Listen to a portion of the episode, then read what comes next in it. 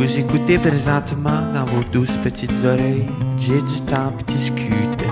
Merci d'être là. Ouais, c'est Jet Stop qui discute. Ouais, c'est Jet Stop qui discute. Ouais, c'est Jet Stop qui discute. Ouais, c'est Jet Stop qui discute. Yeah? T'as grandi dans quel coin? Euh, à Québec. À Québec. Ouais. Est-ce que t'as fait du patinage de vitesse? De vitesse? Ouais, Tu t'as j'ai déjà, déjà remarqué J'ai ça? spoté ça. Première affaire. C'est vrai? Ouais, j'en ai même fait hier soir. Arrête! Ouais. Où? À l'aréna Maurice Richard. C'est une bonne arena pour. euh, Ouais, c'est c'est la meilleure. Enregistres-tu, Charles, d'un coup que? Oui, c'est ça. Euh, arrête! Fait que là, mais. Fait que quand est-ce que tu as commencé à faire du patinage de vitesse? Ben, j'ai comment. J'adore qu'on commence avec ça. c'est la première fois qu'on se rencontre puis on commence par. Ben, en même temps, je suis vraiment content de parler de ça. C'est une grande affaire dans ma vie. Puis j'ai commencé peut-être à, je sais pas, je me rappelle plus, 10 ans. Comme, qu'est-ce qui t'a amené au patinage de vitesse? L'espèce de cliché veut que. Moi, quand j'étais kid, j'ai fait du patinage artistique, là, comme pour apprendre Ah à ouais. patiner. Fait que, tu sais, j'ai 3-4 ans, mais c'était des cours de patin plus que de patinage artistique. Puis après ça, ben, j'ai joué au hockey. Tu sais, toi, qu'est-ce que fait? C'est comme, non, moi, je veux faire le patinage de vitesse. Te souviens-tu? ou? Ouais, je m'en rappelle. C'est dur de savoir tout là, par rapport à ça, mais j'avais vu les Jeux olympiques d'Albertville, puis euh, 92, Comment t'avais vu ça? à la TV. T'as quel âge? On va direct, là. Il y a bien des gens qui, qui vont être surpris. J'ai 38 ans. OK. OK. Fait que je sais pas quel âge j'avais en 92. euh, Ouais, ça me donne hey quelque boy, chose comme. 9 ans. Ouais, à peu près.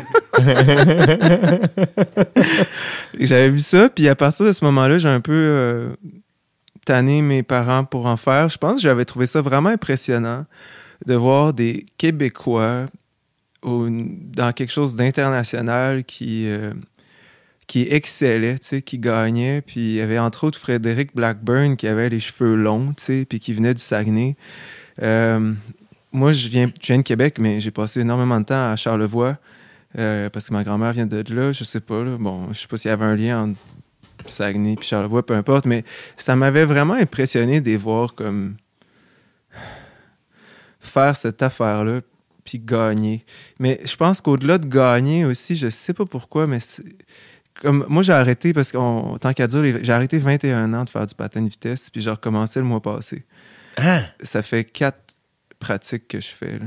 Qu'est-ce qui a fait que t'as arrêté puis qu'est-ce qui a fait que t'as recommencé? Ben, tu sais, au fond, euh, quand tu fais ce genre de sport-là, euh,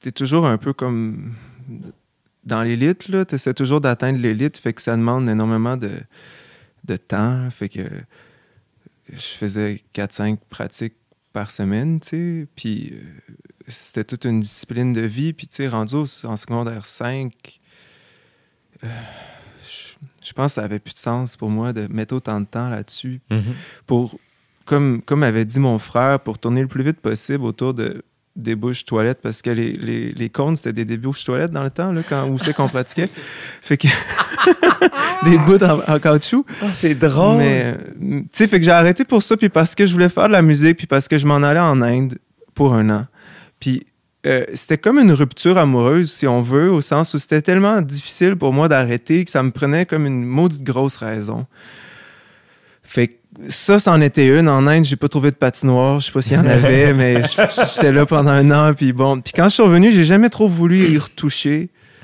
Puis dernièrement, depuis un bout, j'ai fait un travail, j'ai envie de dire, pour me reconnecter avec mon adolescence, si on veut, avec ce qui parlait en moi à l'adolescence et que je pense que j'ai laissé de côté. Puis à travers cette recherche-là, il y a eu aussi cette histoire-là de patin de vitesse, d'une façon ou d'une autre, j'imagine, qui est venue. Je me disais, ah, je devrais peut-être essayer.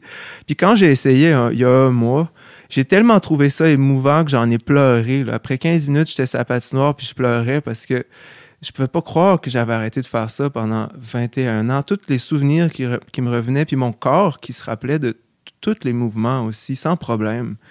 Comme toute la technique est revenue là, C'est fascinant. dans l'espace d'une heure. C'est fascinant.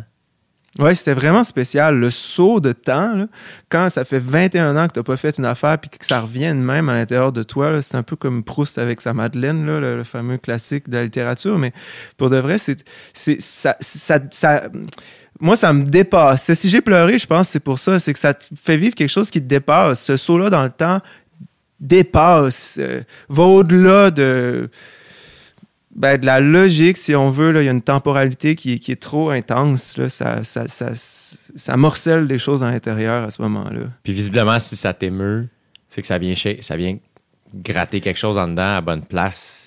Ouais. Tu sais, quand. Fait qu'il y a, il y a une espèce de vérité là-dedans aussi, dans ta quête, mettons, de reconnecter avec quelque chose. Visiblement, tu as touché à quelque chose. Ouais. Puis c'est drôle, je me suis posé la question, je me suis- parce que j'aime vraiment ça, finalement. Je me rends compte, comme je disais hier soir, j'en ai fait. Je, me demande pourquoi j'aime autant ça, finalement, faire ça. Puis c'est drôle parce qu'après ça, je me j'ai laissé ça pour faire de la musique. Puis je me suis rendu compte que j'ai quand même une façon de chanter qui est qui ressemble un peu à comment on prend les tournants en patin de vitesse. Courte piste, là, je parle du courte piste, parce que longue piste, c'est quand même autre chose. J'en ai fait aussi, mais je préfère le courte piste parce que quand tu tournes là-dessus, les, les, tournants sont vraiment plus serrés. Puis t'es, t'es comme... faut que tu gères deux forces, la force euh, de la gravité puis la force centrifuge. La force centrifuge, parce que ça t'amène vers l'extérieur, le tournant, la force de la gravité, parce que tu gères le fait d'aller vers l'extérieur en te penchant. Parce qu'il faut pas que je m'éloigne trop du micro. puis cette espèce d'équilibre-là entre deux lois physiques ou je sais pas trop quoi, en tout cas, le fait d'être en apesanteur quasiment, dans, ou en tout cas plus en équilibre, j'aurais envie de dire un équilibre hyper fragile, ben, c'est comme ça que j'aime chanter aussi dans ce moment-là où c'est faut tellement que tu sois en équilibre qu'il faut absolument que tu lâches le contrôle, sinon tu vas te crisper puis c'est là que tu tombes. Ouais. Absolument. Absolument. C'est fascinant quand même. J'adore ça. Je- quand quand tu as quitté, euh, quand tu as arrêté de faire du patin, puis là, tu avais 16 ans, tu t'en vas en Inde un an, à 16-17 ans. euh, là, à cette époque-là, il même moi, quand j'avais 16 ans, pas de téléphone intelligent, tu t'en vas en Inde. Ça- pourquoi un an? Pourquoi l'Inde? Comment ça s'est passé? Ben c'était après le secondaire, tu sais, c'était après le secondaire 5 puis c'est dur de comprendre ces choix-là qu'on fait à cette époque-là, puis surtout je pense que c'était un cri euh, justement d'adolescence. Il y avait quelque chose dans ma vie qui ne me convenait pas. Puis j'avais envie de changer ça, mais c'était pas clair pour moi comment. Puis il y avait. euh, je, je vais essayer de, je vais essayer de comprendre en le disant. Je sais pas trop. J'avais une blonde à cette époque-là. Puis moi, bon, j'imagine que, ça avait beaucoup d'importance pour moi, cette histoire-là d'amour. C'était ma première blonde, puis j'avais tous ces fameux rêves-là de, que, de- de- que ça marche pour toute la vie, là, dès la première blonde à 14 ans, puis toute cette, histoire-là. Puis fait quand, d'un coup, elle m'a annoncé qu'elle voulait partir un an en Équateur parce que ses parents étaient dans le Rotary Club, puis qu'elle avait accès à ça, elle m'a dit non, mais c'est- presque sûr que j'y vais pas. Mais, mais finalement, ça a été sûr qu'elle est allée, puis elle est allée, puis. Puis là, ben, j'étais comme un peu déçu, mais il y a une madame, là, une amie à mon père, qui m'ont dit, ben, toi, pourquoi tu pars pas? J'ai dit, ben oui, j'étais un an plus jeune. Ben moi, j'ai une année à faire. Ben, dit, pourquoi pas l'an prochain? Fait que je dis, OK. Puis là, euh, je me disais, mais avec quel argent je vais faire ça? Puis là, je me disais, ah, je vais demander à ma grand-mère de me payer mon voyage, tu sais. Fait que là, ma grand-mère était d'accord. Ah ouais? Ouais. Wow! Si j'allais dans une place où ça parlait anglais. oui, c'est ça. pour apprendre l'anglais. Parce qu'elle était relativement anglophone. Elle vient du Nouveau-Brunswick. Hein, c'est justement, Oui. Elle vient de Bathurst. Allez! Puis, euh, mais c'était une famille francophone, mais elle était à l'époque où, où, où les Acadiens n'avaient pas le droit d'aller à l'école en français. Du moins, il n'y avait pas d'école en français. Fait qu'elle était allée à l'école en anglais, même si c'était une francophone. Fait que bref, elle m'a dit ça, apprendre l'anglais. Fait que là, OK. Puis j'ai mis des choix de pays. Tu sais, l'Australie en premier pour y faire plaisir. Puis après ça, en troisième, j'avais mis l'Inde, mais je pouvais pas croire que ça allait être ça qui, a- qui allait tomber comme choix, tu sais. Moi, je me disais, je vais aller là à 30 ans, là, quand je vais être rendu quelqu'un de sage et je sais pas quoi, tu sais. je Mais j'aimais beaucoup les Beatles, puis ça m'attirait toute cette histoire-là de spiritualité. Puis bref, finalement, d'un coup, ils m'ont dit que ça allait être en Inde. Puis j'étais comme, Fait que c'est oh, wow. ta grand-mère qui a choisi? Non, c'était le Rotary Club qui a choisi. Au contraire, quand, le, quand ma grand-mère a su que je m'en allais en Inde, elle a refusé catégoriquement de me donner une scène. C'est quoi le Rotary, euh, le Rotary Club? Au fond, c'est une association de gens d'affaires qui. euh, c'est plus une affaire de l'ancien temps. C'est comme, c'est comme pré-réseau social, mais en fait, c'est réseaux sociaux, mais pré-Internet, où c'était des gens d'affaires qui se rassemblaient pour faire des œuvres de bienséance. OK. Puis une des affaires qu'ils faisaient, c'était d'envoyer leurs enfants à, l'autre bout du monde pour créer des liens. Moi, j'étais pas là-dedans, mais les parents de ma blonde de l'époque étaient là-dedans. J'ai réussi à m'infiltrer. Ça pour dire que je suis parti. Là, tu pars tout seul. Ouais, puis j'habite dans des familles indiennes. Mais là, mettons, le départ, t'as 16 ans, t'es tout seul. T'es- T'es-tu excité ou t'as peur ou c'est les deux? ou- Ah, ben, j'étais très excité. Tu sais, j'aimais vraiment cette idée-là de finir mon secondaire puis de. d'avoir rien, là, tu sais, aucun compte à rendre. J'étais vraiment. ta- Tu sais, j'étais quand même. Je voulais vraiment une rupture dans ma vie, comme bien des adolescents peuvent l'avoir. Mhm. Moi, l'adolescence a kické à 16 ans, tu sais. Euh, à peu près, j'imagine, euh, plus 15, fin 15, fin 15 ans, quand, quand justement cette rupture-là est arrivée avec la, fille, je me suis mis à écrire. C'est pour ça que je parle de l'adolescence. Il y a eu quelque chose en moi qui est apparu qui n'était pas là. J'avais déjà eu ma puberté, mais l'adolescence est arrivée. J'ai eu une force intérieure que je connaissais pas et que je comprenais pas et que je savais pas comment en parler sinon par la poésie et qui me détachait de tous les liens que j'avais et qui j'avais envie de détacher ceux que je trouvais violents. Fait pour moi, cette idée-là de partir, c'était comme couper avec toutes les choses qui semblaient m'entraver. Comme j'étais très, euh, j'étais très performant à l'école, mais tellement que je faisais juste étudier tout le temps. D'un coup, c'est, t'as plus de vie. Puis le patin, c'est la même affaire, etc. Bon, je, ne rentrer pas dans tous les détails, mais je me disais, wow, je vais aller en Inde, puis là, ça va être la folie. Je vais être un je vais, je vais méditer tout le temps. Puis bref, évidemment, ça s'est vraiment pas passé comme ça. Je suis arrivé là, puis finalement, ce que j'ai rencontré, c'est beaucoup plus de règles, beaucoup plus de limites, parce que je suis arrivé dans des familles indiennes, puis quand tu as 17 ans en Inde, tu es, considéré comme un enfant. Fait que euh, moi, j'ai j'ai pas vraiment aimé ça. Je me suis un peu fait mettre dehors de ma première famille, puis après ça, bon, dans l'autre, ça a mieux Mais là, été, mettons, puis- Quand tu te fais mettre dehors, c'est quoi qui se passe? Ils te trouvent une autre famille? Ouais. OK. Puis toi, là, à ce moment-là, t'es- est-ce qu'il y a un certain point où tu voulais revenir à la maison ou tu étais comme non, je veux poursuivre cette affaire-là, mais je veux moi, je- changer de lieu? Je vais aller jusqu'au bout. Ce que j'aimais pas, c'est que je trouvais vraiment qu'il me traitait comme un, comme un imbécile ou comme un enfant. Puis il y a plein d'affaires que j'aimais pas. Mais au fond, j'aurais plus envie de dire qu'il y avait un énorme choc culturel de part et d'autre. Avec, avec le beau de ma culture qui était pas du tout reconnu par eux, mais avec le beau de la leur que je pense pas que je reconnaissais non plus. Mais avec le lait de chacune aussi qui venait clasher. Puis j'ai détesté mon expérience dans cette famille-là. Euh, Est-ce que tu as appris quelque chose de cette expérience-là, par contre? ben oui. Puis tu sais, à la fin de l'année, je suis retourné les voir, puis on s'est jasé, puis c'était correct, mais... T'es retourné quand même. Ouais, ouais, ouais. C'est fin. On- Ben ouais, tu sais, c'était pas la... C'était pas la guerre, tu sais, mais... C'était quoi? Il était strict? C'était. Mais tu sais, je- je- veux pas dire trop de niaiseries parce que la- l'Inde, c'est quand même un pays. euh, Ben, c'est une expérience que j'ai eue, premièrement, il y a 20 ans. Là. Ouais. Puis, euh, tu sais, mais. Je vais le dire de même. À cette époque-là, dans la. J'ai trouvé dans la classe moyenne, moyenne riche, tu sais, ben, parce que cette classe moyenne, c'est pas clair que ça existe en Inde, tu sais, mais il y a une genre de classe moyenne, si on veut, mais sous- c'est quand même du monde qui, généralement, vont bien comparé à d'autres. Ouais. Euh, c'était un monde qui me faisait beaucoup penser à l'époque peut-être de ma grand-mère. Donc, c'était très arriéré comparé à ce que j'étais habitué de vivre comme mode de vie, tu sais. Puis c'était, puis c'était un mode de vie très axé sur l'apparence, j'ai trouvé. Ah ouais? C'était tout, toujours des apparences. Moi, j'avais l'impression d'être leur trophée blanc Ah. puis qui me trimballait un peu partout. Puis il fallait, fallait que je sois sage, il fallait que je réponde aux questions de la façon qu'ils voulaient parce que j'étais comme leur, leur gloire, en fait, d'avoir un blanc chez eux. Mhm. Ça aurait été encore mieux si j'avais pu être un Américain. Euh, ça aurait été mieux si je parlais mieux anglais, mais c'était pas si pire. Si je me taisais puis je restais dans un coin, j'étais blanc. J'avais les cheveux longs, là, je- tout le monde pensait que j'étais une fille, ça tannait bien gros ma famille d'accueil. Je me dis, bon, tant qu'elle est en Inde, je vais m'y couper.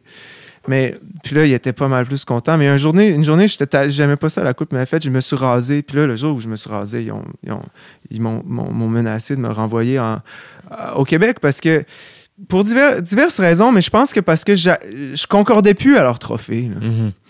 Fait que ça, ça, ça c'est quelque chose que j'ai vraiment pas aimé. Mais c'était pas le cas de tout le monde. J'ai quand même rencontré des gens qui étaient pas comme ça, mais j'ai rencontré des... Dans cette première famille-là, c'est vraiment l'impression que j'ai eue. Puis... J'avais pas envie de, de jouer à ce jeu-là. Mais bon, Ben, puis je peux comprendre là, aussi. Toi, c'est pas.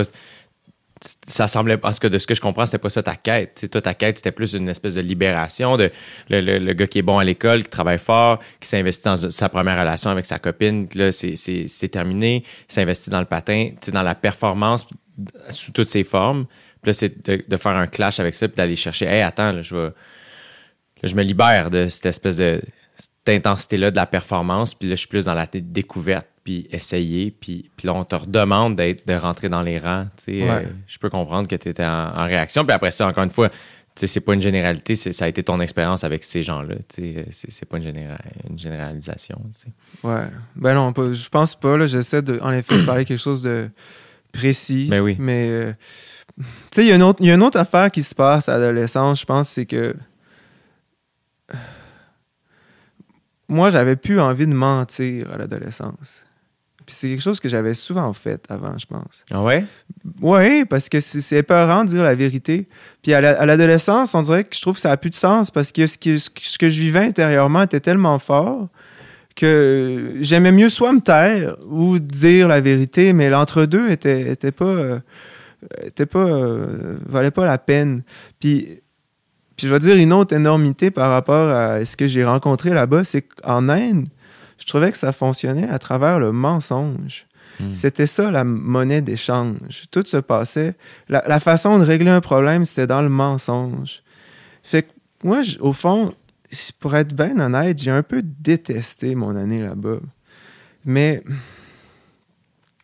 il y a des courts moments qui ont été extraordinaires. Puis ça a été certainement. Je voulais un bouleversement dans ma vie, je l'ai eu. Puis si j'avais y retourner, je pense que je pense que je la détesterais moins cette année-là si je retournerais maintenant parce que je pense que j'aurais le recul et la capacité de pas juste voir le lait. Parce qu'il y a énormément de beau aussi dans leur culture. Il y a quelque chose de extrêmement troublant. Mais je pense que ce que j'aurais pu découvrir, ça me faisait tellement peur que je me suis arrêté. J'ai fait certaines affaires. J'ai comme j'ai fait beaucoup de méditation là-bas. J'ai fait du yoga. J'ai fait du sitar. Ça a été extraordinaire. J'ai eu quoi? un- C'est quoi? du sitar. C'est quoi ça? C'est- Tu sais, c'est l'instrument que George Harrison Ah jouait, oui? là, le, le dring, dring, dring. Oui, oui, oui. J'ai pris des cours. dans le- le- les deux derniers mois, j'ai été. Il y avait un, un, un maître, comme on appelle là-bas, parce qu'il y a juste un aile à la fois. Puis j'allais à tous les jours chez lui, puis il me donnait des cours de sitar. Puis il a jamais voulu que je le paye. Il dit un jour, tu me repayeras. Je ne l'ai pas encore repayé. Il falloir que je trouve une façon. Pour c'est pas une dette que je compte ne pas payer, mais, mais c'est extrêmement beau, tu sais, des choses comme ça. euh, Tu sais, euh, ça, c'est c'est de la beauté pure, tu sais. Mais je pense que, je pense que maintenant, il y, aurait, il y aurait quelque chose dont j'aurais moins peur. C'est extrêmement bouleversant, l'Inde. là. C'est Tout ce qu'on est habitué de voir là-bas, ça fonctionne pas comme ça. Puis je pense que je me suis braqué beaucoup. Puis donc, j'ai surtout vu ce que je voulais pas voir. Euh, Après ça, mais on bon. s'entend qu'à 17 ans, euh, tu l'as dit tantôt, tu as vécu ça il y a 20 ans. Ouais. Évidemment que l'expérience que tu as acquis en, en 20 ans t'aide à avoir cette réflexion-là aujourd'hui ou cette espèce de Ah, j'aurais pu vivre ça autrement, mais à 17 ans, euh, hey, c'est. En tout cas, je pense que je suis pas une mauvaise personne, mais à 17 ans, j'étais vraiment pas au top de ma, généro- ma générosité, mon ouverture. euh, très, très égocentrique, euh, inconsciemment ou consciemment. euh, J'en prends puis j'en laisse. Là, fait que je, je comprends que. Mais après ça, mettons le retour, qu'est-ce que. Est-ce que, est que le retour a été un autre choc ou ça a été. Ouais, un plus peut-être plus gros choc même au sens que peut-être je m'attendais à revenir puis que les choses redeviennent comme avant, mais Mais non, ça n'a pas fait ça. C'est pour ça que moi, ça me fait bien rire quand on parle de retourner à la normale après le COVID. là. Ouais, je comprends. On n'en parle plus bien, ben, je pense, parce que je sais plus si quelqu'un y croit encore. Mais de toute façon, ça n'a aucun sens. Je veux dire, quand tu vis une expérience qui te transforme, il n'y a aucun intérêt à retourner à ce que tu étais avant, puis de toute façon, ça sera impossible. Puis, puis mettons, cette COVID-là nous a tous transformés, il n'y a aucun doute. Fait que- bref, quand je suis revenu, ouais, ben, c'est. Tu sais, c'est parce que, étrangement, j'aurais envie de dire que mon adolescence, je l'ai vécu pendant quelques mois avant de partir en Inde. Puis après ça, j'ai peut-être eu tellement peur en Inde que j'ai jamais osé complètement retourner dans cette adolescence-là. Puis quand je parle de mon adolescence, je veux dire, comme je disais tantôt, un moment où je me sentais soudainement libre, j'avais envie de parler librement et qu'il y avait une force à l'intérieur de moi qui me poussait à créer. Et à créer beaucoup plus que ce que j'avais créé auparavant, même si je créais déjà. J'ai beaucoup écrit de chansons, par exemple, durant ces quelques mois-là avant de partir en Inde. J'ai fait énormément d'affaires. J'ai parti à un micro ouvert à l'école, mettons Wow! plein de choses qui, qui étaient hyper importantes pour moi. Puis, euh, quand, je suis quand je suis revenu de l'Inde, j'avais plus du tout cet élan-là.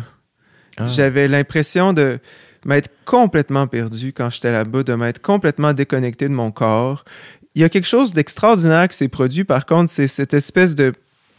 Peut-être pas exactement ce que tu disais, mais pas loin, cette espèce de... de il y a une part de, de- narcissisme qui a été un peu amochée, disons. Tu sais, au moins, qui a pris une petite claque sur la gueule. J'étais plus, au- plus capable de me croire autant la, la, la, la plus belle affaire qui avait existé sur la Terre jusqu'à date, là.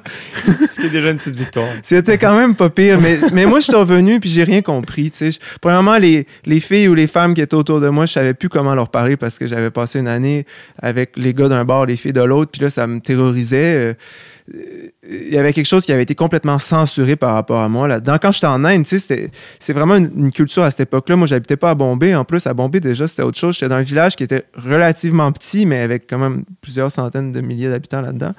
Euh, c'était c'était très comme ça, ouais, les gars d'un bord, les filles de l'autre, puis les gars qui deviennent fous là, qui, parce qu'ils ont tellement envie d'aller cruiser les filles, mais ils ont c'est même pas quelque chose de possible, là, bref. Mais en tout cas, ils savent pas quoi faire avec ce qui se passe en eux. Moi, je me rappelle que j'ai fini par me sentir com- comme eux. J'allais au cinéma à la fin de l'année.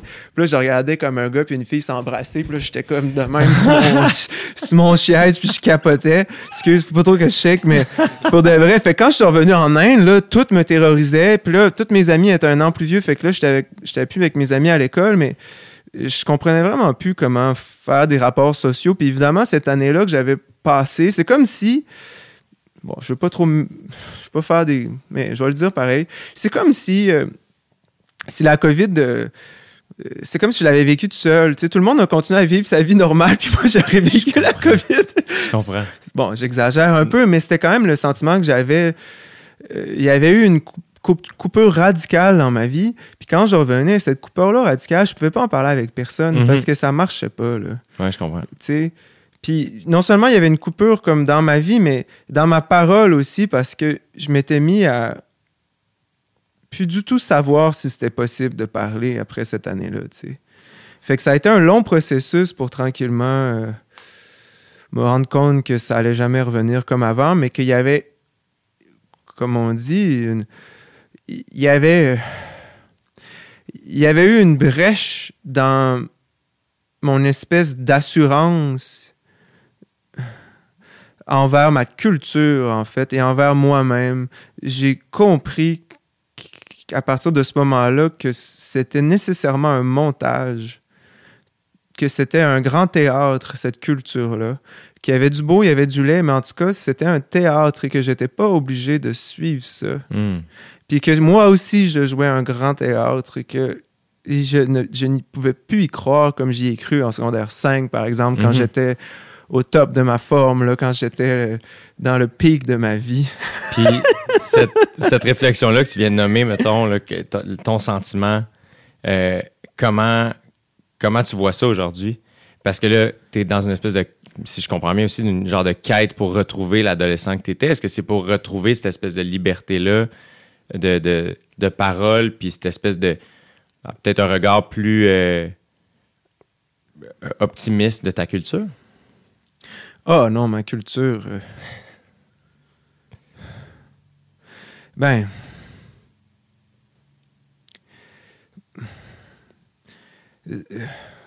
La, ce que je. Ce que. Y euh, c'est- c'est, euh, je trouve notre culture tellement violente. Puis en même temps, ben c'est de même, puis c'est un peu de même un peu partout. Là. Chaque culture a sa, a sa violence, mais non, j'ai pas, j'ai pas, je, je, T'as trop violente comment?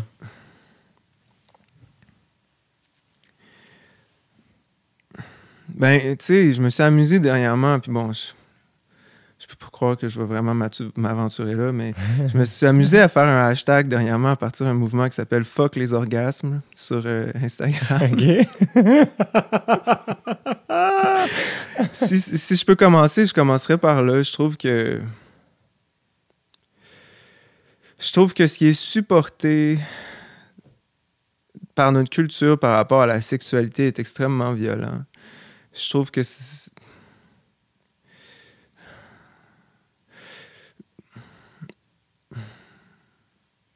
Je trouve que c'est. C'est beaucoup axé dans la. Ça serait tellement long de parler de ça, j'imagine. On peut le décortiquer tranquillement. puis moi-même, je m'y perds un peu, évidemment, mais je trouve que c'est- qu'on est dans. qu'on a. Premièrement, j'aurais envie de dire, on a, on a centré notre sexualité autour de l'orgasme des gars. Culturellement, parce que c'est pas tout le monde qui fait ça. Mais culturellement, dans notre société capitaliste en plus, tu sais, ben, il y, a- il y a quelque chose de valorisé là-dedans. Euh, C'est-à-dire euh, quelque chose de très prévisible qui commence à quelque part, après ça, il y a un pic, victoire, puis après ça, c'est fini. Puis, puis tout le monde veut ce petit moment-là de gloire. Tout le monde recherche cette affaire-là. Puis tu te sers de l'autre pour y, pour y arriver, si je peux me permettre. Puis qu'est-ce qui fait que, malgré le fait que tu avais déjà sensiblement une vision similaire à ce que tu me nommes à l'époque, tu choisis de, de quand même participer à. sans, sans- suivre la parade puis sans faire la même chose que tout le monde, mais euh, tu finis par être un acteur de la culture québécoise en faisant de la musique. Comment tu as pu trouver le souffle puis l'énergie de faire Hey, moi, je vais faire mon petit chemin là-dedans malgré tout, à contre-courant ou du moins à ma manière? OK, on s'en va ailleurs. Ben, c'est une bonne chose. On reviendra aux orgasmes tantôt. OK, ben tu peux finir ton idée des orgasmes euh, avant tout. Ben, il y a un bon, il y a un bon, il y a un bon parallèle avec ce, qu'on, ce, que, ce que tu dis, je pense, au sens que je vois pas l'art comme ça. Je vois, je vois l'art comme une jouissance. Puis la jouissance, c'est quelque chose qu'on sait pas trop quand ça commence, mais d'un coup, ça commence. Et ça monte, et ça descend, et ça monte, et ça descend, et ça monte beaucoup, et ça descend. Puis c'est, un, un souffle qui est toujours là. Il y a pas vraiment... Le but, c'est pas d'arriver à quelque part pour que ça arrête c'est quelque chose qui nous transporte, qui nous traverse et qui pourrait continuer toujours. Jusqu'à temps que d'un coup, ah, on passe à autre chose, mais ça pourrait réapparaître, puis ça, ça, vient, nous, ça vient nous traverser, ce- cette affaire-là. Mais moi, c'est, c'est ça que je veux faire dans la culture, au fond.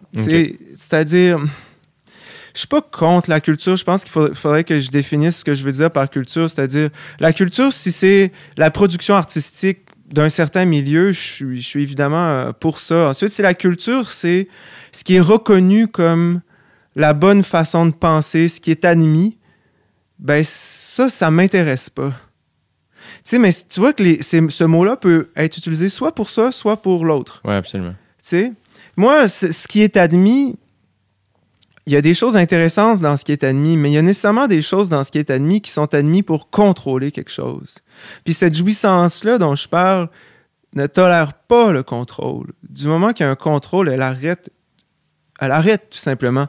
Donc moi, ce que j'ai envie de faire dans, dans la culture, c'est de proposer ma parole, mais une parole qui, qui est libre. Puis comme tu as dit, je me suis organisé pour trouver un espace pour moi là-dedans. Donc, je me suis rendu compte que les compagnies disques, puis tous ces, ces, acteurs-là qui, euh, qui venaient. euh, euh, qui venaient Comme étouffer ta parole. m'étouffer pas mal, ouais. Tu sais, pas toujours, c'est pas toujours conscient leur affaire, mais, mais qui venaient. euh, Qui venaient euh, En tout cas, bref, en 2015, mettons, j'étais vraiment écœuré de toutes ces histoires-là. Quand j'ai, après trois albums avec Audiogramme, j'étais vraiment écœuré, puis j'ai décidé de couper parce que je sentais. C'était pas du monde méchant, mais je sentais que ce qui était important en moi, j'étais même plus capable de le toucher. Puis, tu sais, quand je dis que j'ai essayé de reconnecter avec mon, mon adolescence, c'est pas pour recommencer à faire des cocktails Molotov et lancer ça, euh, puis d'être sous tous les soirs, tu sais. ça, c'était une sortie de limite. Ça, c'est une, jouissance aussi. Mais, là, je suis peut-être rendu ailleurs. J'ai envie que, que cette sortie de limite-là se passe dans l'art. Puis ce que, ce que j'ai trouvé le plus difficile peut-être dans l'industrie, c'est que j'ai eu l'impression de me faire traiter comme un moins que rien la plupart du temps, parce que finalement, on me faisait toujours me pitcher des miettes, puis me faire dire que c'est correct, que c'est normal de me faire plus ou moins voler. Mais un bout de ligne, en bout de ligne, à l'intérieur de soi, ce que ça finit par te faire dire, c'est que ce qui est important à l'intérieur de moi ne vaut rien et c'est normal de me faire piétiner. Puis à ce moment-là, c'est très difficile de créer, je trouve. Mhm. C'est très difficile d'avoir une parole. Donc ça, j'ai vraiment été tanné de ça. Puis quand j'ai rompu avec ça, il y a quelque chose d'autre qui est apparu. Puis depuis, je crée beaucoup plus. À vrai dire, je crée tout le temps. Et, et quand je dis que je reconnecte avec mon adolescence, c'est- ça que je veux dire, cette capacité-là à créer et à voir au-delà de moi aussi. À me soucier de quelque chose qui serait plus grand que moi. Parce qu'il y a quelque chose de très beau dans l'adolescent comme ça, je trouve. Généralement, l'adolescence, ça vient aussi avec ça. Soudainement, on se rend compte du mensonge, on se rend compte qu'il y a des choses à changer. On veut changer le monde, puis on serait prêt à le faire, puis on serait prêt à, à donner notre vie même pour ça. Mhm. Puis ça, ça dure juste quelques mois parce que c'est crissement épeurant de rester là-dedans longtemps. Puis tout le monde va essayer de te décourager parce qu'il trouve que ça n'a pas de sens. Mhm. Mais cet élan-là est important. Et je trouve qu'il faut trouver une place pour ça dans la société et l'assumer malgré les conséquences. Parce qu'il y en a des conséquences. Est-ce que, comment, mettons, cette espèce de rage de vivre-là ou de changement-là ou cette espèce de. cette énergie-là de l'adolescence que tu nommes, pour moi, qui est même peut-être plus large que l'adolescence, que je nommerais quasiment la jeunesse, l'idée de la jeunesse, euh, parce que je pense qu'il y a des gens de tous âges qui peuvent ressentir ce, désir-là, mais qui est majoritairement, souvent, euh, plus habité par la jeunesse, les jeunes, les, les ados. Euh, comment toi, mettons, tu as réussi à justement à comment tu l'incarnes depuis, mettons, que tu as rompu, depuis que tu dis hey, j'ai, j'ai recommencé à créer depuis 2015 sans cesse, tout ça? Comment te reconnecter avec cette partie-là en toi? Ben, premièrement, j'ai envie de dire, oui, je suis tout à fait d'accord avec toi. Tu sais, si j'appelle ça l'adolescence, c'est parce qu'il y a quelque chose qui apparaît à l'adolescence. Mais si on veut, ça peut durer toute la vie. Exact. Puis les gens qui sont connectés à ça, souvent les créateurs, peu importe dans quel médium, ça n'a même pas besoin d'être des arts, ils ont quelque chose de très jeune dans leur présence, puis jeune dans le bon sens du terme. Là. Il y a quelque chose de, de, de libre, de relativement volatile, de pas écrasant, tu sais. Ouais. Fait que, bref, ouais, ça, c'est quelque chose que moi, j'ai envie de porter. Mais comment, ça- comment, comment j'ai fait pour faire ça ou comment j'ai... Comment c'est tu as retrouvé ça? Parce que quand tu dis en 2015, tu étais brûlé, tanné. Ouais. Tu sais, après ça, ça prend de l'énergie. Est-ce que ça a été le fait de quitter, euh, tu sais, puis de partir de ton bar? C'est ça qui a fait que tu as retrouvé cette énergie-là? Ouais, ça a été tranquillement pas vite, je pense, de d'arrêter d'accepter une violence. Puis quand tu parles de violence, c'est justement, c'est parce que le, milieu de la musique, je le comprends, surtout de la production, je, je le comprends pas tout à fait.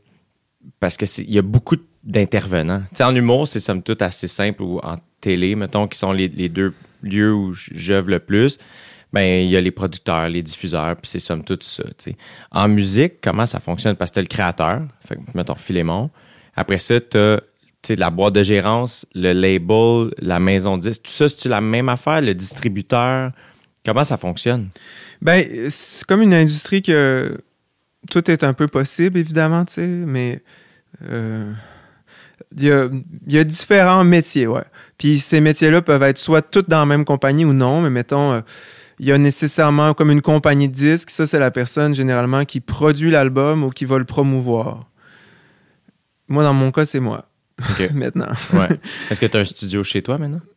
Ouais, mais produire, ça veut juste dire mettre le cash aussi, C'est tu dans le fond. tu sais, Que ce soit chez nous ou n'importe où. Mais souvent, mettre le cash, c'est le temps de studio. C'est ça que tu veux dire? Ouais, ben c'est les temps de studio, les musiciens, euh, toutes sortes de choses, Ok. là, tu sais. là. Ouais. Tu sais, C'est c'est tout ce qui pourrait con- venir euh, dans la production, là. Ouais. Euh, ensuite, mettons, qu'on- ben, ouais, la maison de disque. Ensuite, si, euh, si tu veux avoir un intermédiaire entre la maison de disque et l'artiste, généralement, tu as un gérant ou une gérante. Puis ça, cette personne-là est supposée aider l'artiste à, à gérer les différentes instances de business autour de lui, que ce soit la, la maison de disque, elle fait lien entre les deux, que ce soit le, le booker, ça c'est celui qui book les shows, qui peut être aussi le producteur de spectacle ou non, ça dépend. Puis sinon, tu as les éditions aussi, tu as un éditeur d'habitude. Fait que l'éditeur, c'est lui qui, celui qui prend soin des, des- des droits d'auteur, mettons. Fait que là, le gérant aussi, lui, il se demande tout ce monde-là, puis il gère ça. Moi, finalement, je suis ma propre maison d'édition parce que j'étais tanné de, de, de donner mes éditions gratis à du monde qui faisait rien avec, de toute façon. Je trouvais ça ridicule. Ça, c'est du vol. Quand tu dis donner tes éditions, ça veut dire que la musique que tu créais ne t'appartenait pas. C'est ça. C'est ben là, tu sais, faudrait quand même que je sois un peu judicieux là, dans le sens que je les ai pas donnés, là, je les ai euh, cédés, comme dit le contrat. Mettons pour pour euh, puis ça j'en ai pas parlé encore, mais c'est quelque chose qui me blesse énormément. Euh, pour pour signer avec Audiogramme quand j'avais 25 ans, il y avait une clause qui était non négociable. Puis de toute façon, il n'y a pas grand chose qui était négociable, mais c'était que mes c'est que j'allais en édition chez eux. Fait que ça, ça veut dire que mes droits d'auteur, fallait que je les cède. Il fallait que je cède 100% de mes droits d'auteur à leur éditeur. Puis ça, ça veut dire quoi concrètement? C'est-à-dire que si, mettons, leur- ton, ton catalogue musical leur appartient, si une pub veut acheter, si ça veut jouer dans un film, c'est eux qui font l'argent, c'est tout ça? Ça, ça veut dire que la propriété immatérielle leur appartient, de la chanson. Fait que ça, ça veut dire que si la tune était un objet, là, comme un micro, comme ça, Ouais. ben, il serait pas chez moi. Mettons, je veux de la lumière, je t'entendais siffloter ça tantôt. si si Je me suis mis dans le bain avant que- Ouais, mais merci, les derniers fin. jours. Ben, le micro, je serais je chez eux. C'est pas à moi. Ça, puis c'est pas à moi pour la durée de ma vie, plus 50 ans. Puis après ça, ça, ça vient au domaine public. C'est ça qu'il a fallu que je signe pour être avec Audioram. Mais non seulement il a fallu que je signe ça, mais dans le contrat, ils, ils te montrent pas ça comme ça. là. Ils disent pas c'est pour ta vie plus 50 ans. Ils disent c'est pour la durée du droit d'auteur. OK, ça a presque l'air de, de me protéger. Ouais. Puis après ça, ils disent que c'est pour 7 ans. Il y a un contrat de préférence qui dure 7 ans. Puis là, moi, je me dis, OK, c'est pour 7 ans. Fait que après ça, à 7 ans, je reprends mes droits. Moi, j'avais engagé une, une avocate là, pour, pour Ah gérer toutes ces affaires-là. Puis elle m'a jamais dit que j'étais en train de donner mes tunes pour ma vie plus 50 ans. Là. C'est moi où j'ai l'impression aussi que c'est relativement récent. Euh, tu sais, moi, mettons, les premières fois où j'ai entendu parler de, de- d'indépendance en musique, c'est genre Chance the Rapper, puis après ça, je suis peut-être vraiment en retard aussi.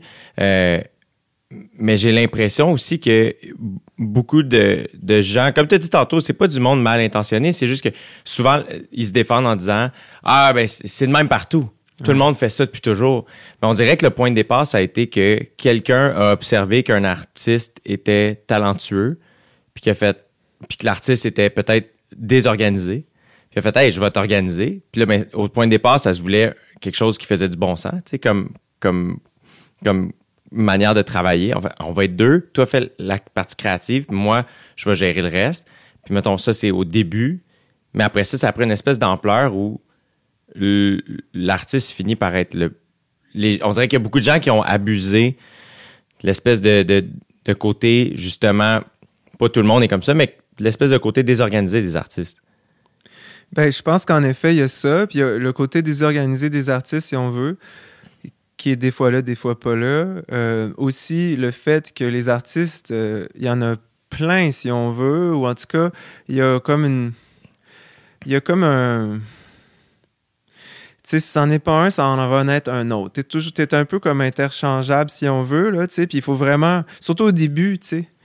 Fait que t'as il joue un peu sur la, précarité là, de tout ça. Parce que tant que, tant que t'es pas connu quoi que ce soit, t'es, c'est très difficile de vivre de tout ça. Fait que, fait que c'est facile à ce moment-là d'offrir à cette personne-là des pinottes parce que c'est, c'est comme autant des porteurs d'eau puis des, puis des graveurs puis des bûcherons. Mais ces gens-là, s'ils n'allaient pas bûcher, ils faisaient rien. là. C'était la seule façon de faire de, l'argent pour de vrai à, à ces gens-là. Donc, ils étaient prêts à aller faire n'importe quoi puis à travailler à 10 cents par jour. tu sais. Mhm.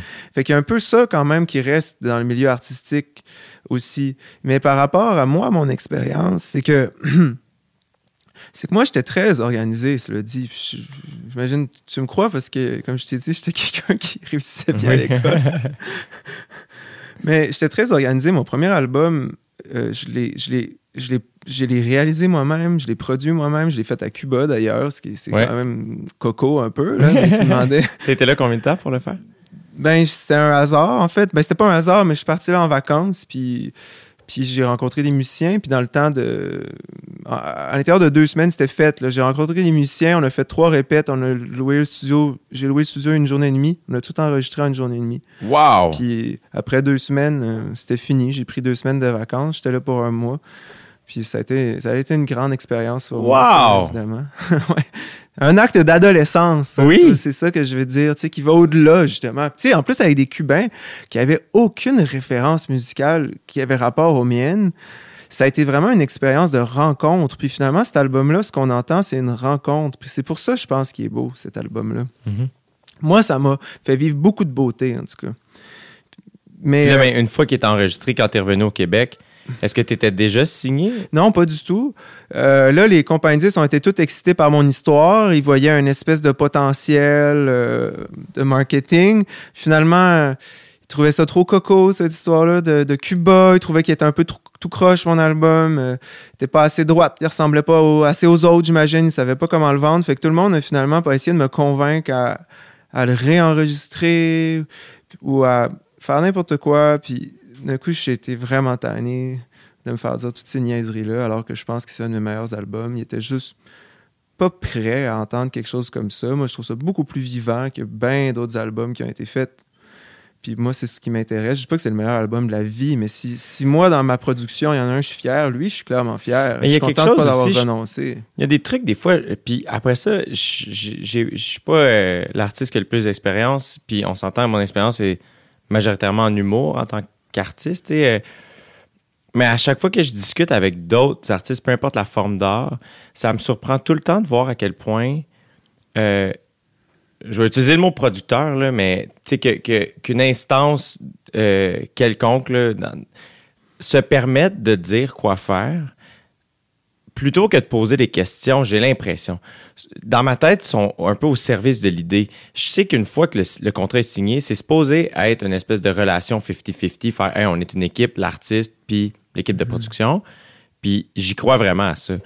Mais faut pas oublier que sans l'artiste, l'équipe de production travaille pas. Le point de départ, ça reste quand même l'artiste. Puis c'est là où des fois, je trouve ça un peu dur à entendre de voir que quelqu'un fait Non, tu devrais faire ça. Tu- Je trouve que ça vient vite, l'espèce de Hey, moi, je sais qu'est-ce que tu devrais faire. Alors que la question, c'est plus Qu'est-ce que tu as envie de faire? Après ça, peut-être que c'est dur à vendre, en effet. Puis peut-être que ça se dit après ça, faire comme ton idée est un peu coucou, puis ça va être un peu complexe de plugger ça. à- Mais après ça, sachant ça, est-ce que ça te tente quand même qu'on est là ou pas? Puis après, je trouve que des fois, on dirait ce qu'ils veulent, c'est juste, ben, dans ce cas-là, donne-moi une parole, puis dis-moi quoi jouer, puis moi le faire. Tu comprends ce que je veux dire? Ouais, c'est ben, pas un peu ça le feeling? Ben, ça- moi, ça m'est. Moi, je pense que peut-être dans un milieu beaucoup plus commercial, dans, dans, je veux dire, dans une musique qui est plus commerciale, ça arrive souvent, ça. Tu sais, comme j'ai des amis qui. Puis cela dit, je respecte ça. Là. Je trouve qu'il y a des gens qui sont excellents dans, dans, dans, dans le côté plus pop de la musique au Québec. Oui, je l'entends beaucoup plus souvent, là, les producteurs qui vont se mêler de la création. Moi, ça n'a pas été tant mon expérience. C'était plus un. C'était plus un soit qui embarquait ou qui embarquait pas. C'était pas ça. C'était pas qu'il embarquait, mais en me disant de changer. Fait que mettons que les sessions cubaines, ils ont juste tous décidé de s'en aller. Mhm. Ou sinon, ils me proposaient de tout changer, puis j'étais comme, OK, mais Ça marche plus. je veux dire, qu'est-ce que vous signez si vous voulez que je change tout, là? Puis à cette époque-là, Mais- j'imagine que c'était la seule manière de faire de la musique. Ben euh, non, mais c'est sûr que c'était quelque chose, tu sais, moi je suis quand même d'une génération où, à où ce dont j'ai rêvé en étant petit, c'était de faire euh, des disques puis d'être dans une compagnie de disques, si on veut. Là, oui. Fait que c'est sûr que je rêvais à ça, ça, ça me semblait être une idée intéressante. Mais bref, là, ce qui s'est passé, c'est qu'ils ont tous dit non, puis à un moment donné, je me suis tanné, puis je l'ai sorti par moi-même, c'était quand même possible. Puis Comment tu l'as fait? ben, je l'ai mis. Ben, j'ai tout fait. Tu sais, quand je dis que je suis organisé, j'ai juste dit, ben, Chris, ça doit pas être plus compliqué que faire un examen de mathématiques, là. Je sais pas, tu sais. Fait que je me suis renseigné, puis j'ai fait toute la patente. J'ai fait printer des CD. C'était à l'époque des CD. Ouais. Puis, puis j'ai fait un lancement, puis, euh, puis T'as fait ton lancement où? à Casa del Popolo. Nice! ben oui! Est-ce que ça a bien été? ben, ça a super bien été. J'ai même pas fait de relations de presse, puis j'ai été dans tous les médias. Parce que l'histoire était bonne, parce que ça. le disque était bon. Puis là, à ce moment-là, les compagnies sont comme... Puis là, ils sont tous arrivés. Puis là, puis là, finalement, je l'ai ressorti chez Audiogramme. Puis je sais pas si c'était une bonne ou mauvaise idée, parce que quand même, Audiogramme a permis de mettre beaucoup d'argent sur, sur les différents projets, mais... Mais ensuite, j'ai vraiment pas aimé mon expérience de vivre avec- eux. Puis ensuite, j'ai coupé. Puis au moment que j'ai coupé, j'ai décidé d'aller dans une autre compagnie de disques où je me disais, ah, ça va être mieux avec eux. Puis étrangement, j'ai revécu la même expérience qu'au début. C'était bon sound cette fois-ci. Là, je leur ai dit, je vais faire l'album là, qui, qui me ressemble le plus, que j'ai le plus envie de faire. Puis ils ont dit, oui, c'est ça que tu vas faire, c'est bon. Puis quand je leur ai présenté Pays, qui était le pays- l'album que j'ai fait, ils ont tellement trouvé ça poche, comme mettons, les sessions cubaines avant que les critiques disent que ce soit bon, qui ont cassé le contrat. Ils ont dit Tu peux pas revenir avec ça après quatre ans. C'est- C'est c'est trop honteux. Ils ont peut-être pas utilisé le mot honteux, mais c'est c'est C'est gênant. senti. là. C'est ce qu'ils ont dit. Hmm. Ils ont dit c'est c'est gênant de revenir après quatre ans avec cet album-là. Puis que là, on a cassé. Fait que j'ai dit, OK, on a cassé le contrat. Puis encore là, j'ai envie de dire, moi, je trouve que c'est un excellent album. là. Euh, Mais à ce moment-là, mettons, est-ce c'est quand même dans le sens c'est décevant, mais finalement, ils ont été. Je suis pas en train de les défendre, mais c'est ça que tu veux, dans le fond, que le contrat soit cassé à- quand. Ouais, ben oui, ça. on sait pas. Tu sais, pour de vrai, je trouve ça décevant. Genre, je trouve ça décevant comme. Je peux pas croire qu'ils ont.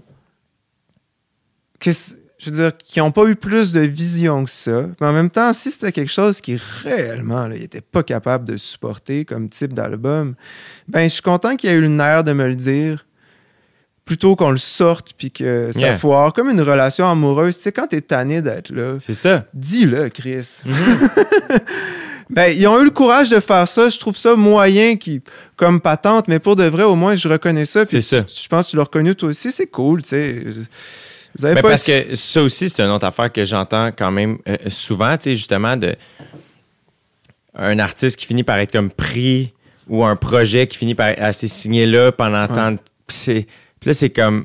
Mais tout le monde est. Tout le monde devient tranquillement misérable dans cette équation-là.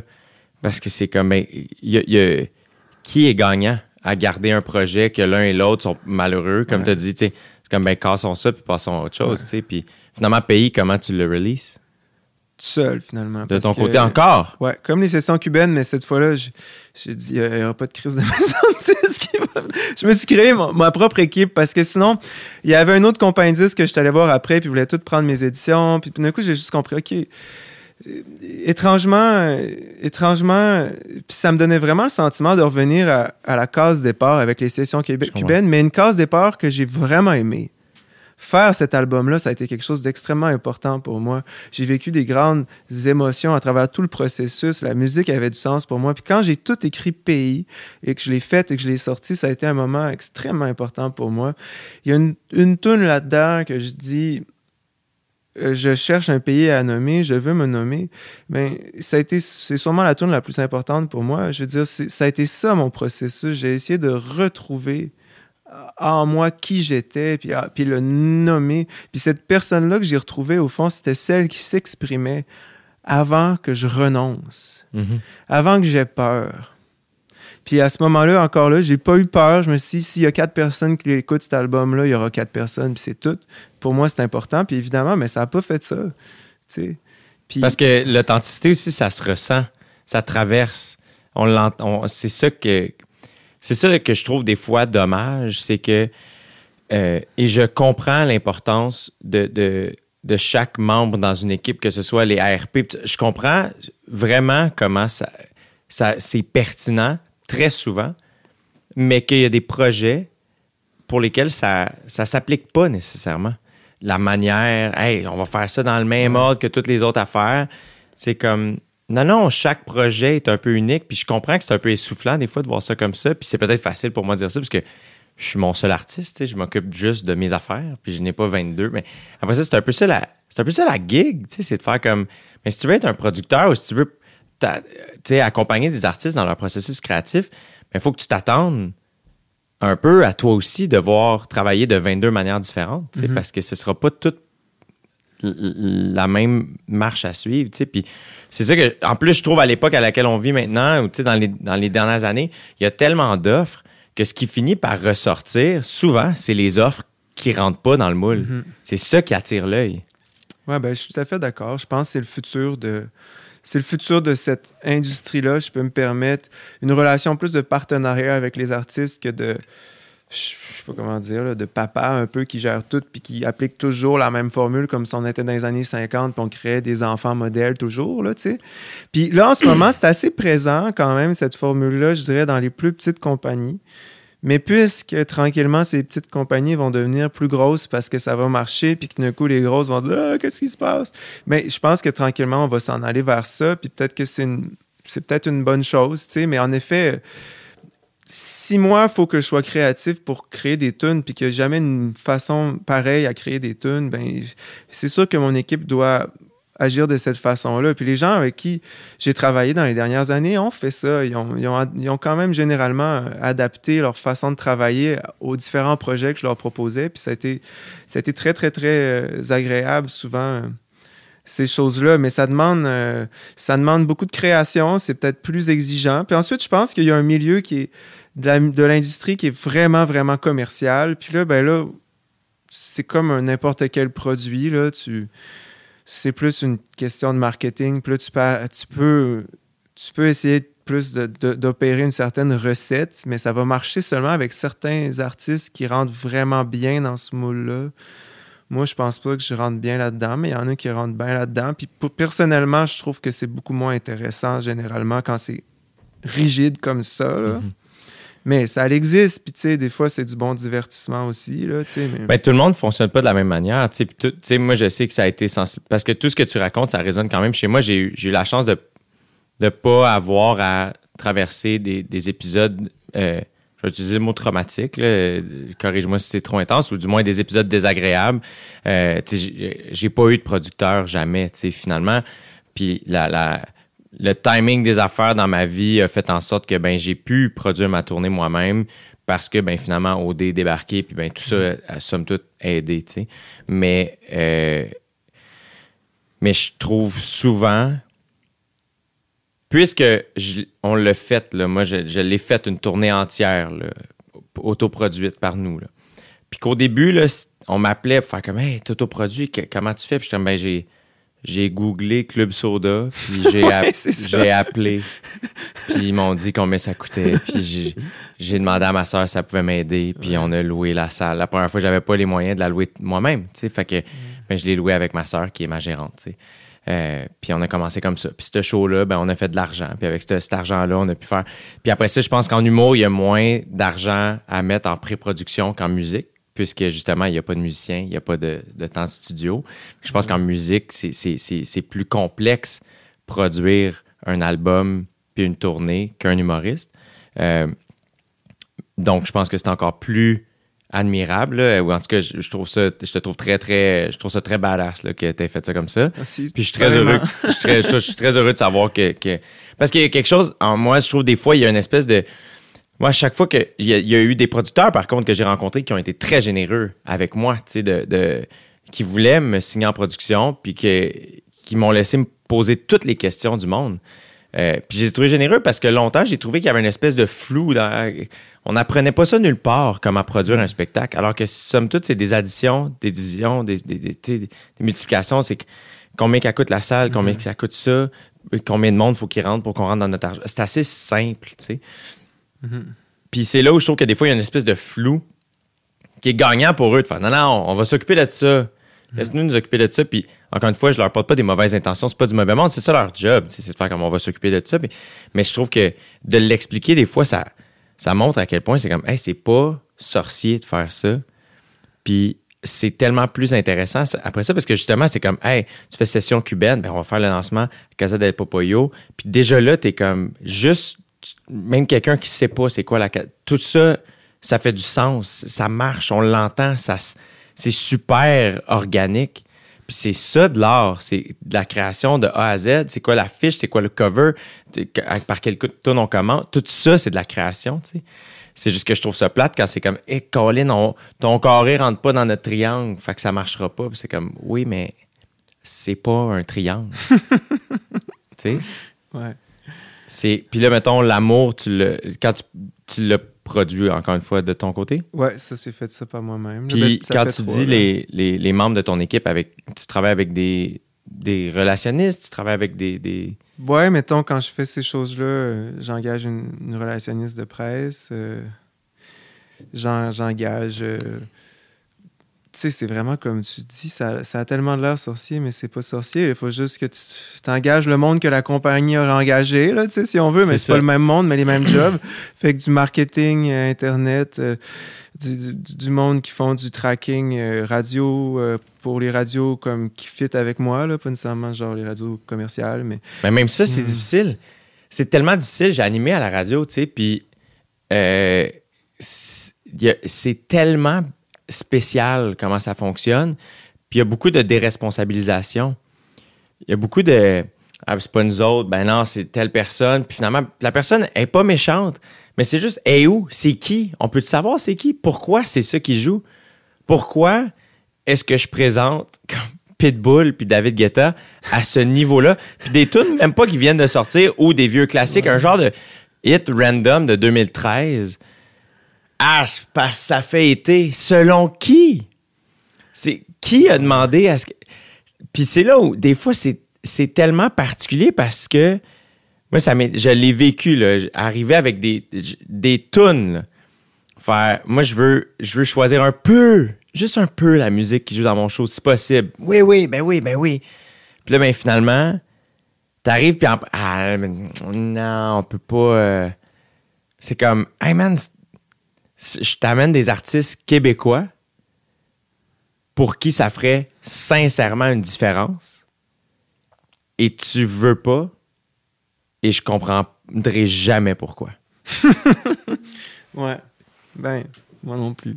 Mais tu sais, il y a une logique business, mais une, une logique business qui, qui me semble fait même pas vraiment tant de sens que ça. Là. ça c'est pas nécessairement la logique business gagnante. Là. Ben, c'est parce que tout passe par l'argent. C'est ça qui est tough. C'est que je comprends aussi, eux, ils font leur gig. Leur gig, c'est que il ce soit rentable. Fait que c'est, c'est ça qui est difficile. C'est que je fais, je suis empathique à votre situation. Les décideurs, c'est comme, bon, ben, que ce soit en radio, en télé, c'est les codes d'écoute. C'est comme ça que l'argent rentre. Mais les codes d'écoute sont calculés par, je pense, en, en radio, si je me trompe pas, je pense que c'est 5000 personnes qui portent une pagette, là. Quelque chose comme ça, là. Puis là, ben, tout est basé là-dessus. Puis je dis 5000, c'est peut-être même moins que ça. Là, je sais, en tout cas. Mais bref, je sais que c'est un nombre de personnes qui ont une espèce d'affaire, que ce soit sur leur télé ou leur radio, qui fait que c'est comme ça qu'ils savent c'est quoi qu'ils Ah jouent. Puis là, ben, selon ça, c'est là qu'ils font le, le pourcentage. Puis là, ben, après ça, les codes d'écoute sortent. Ouais.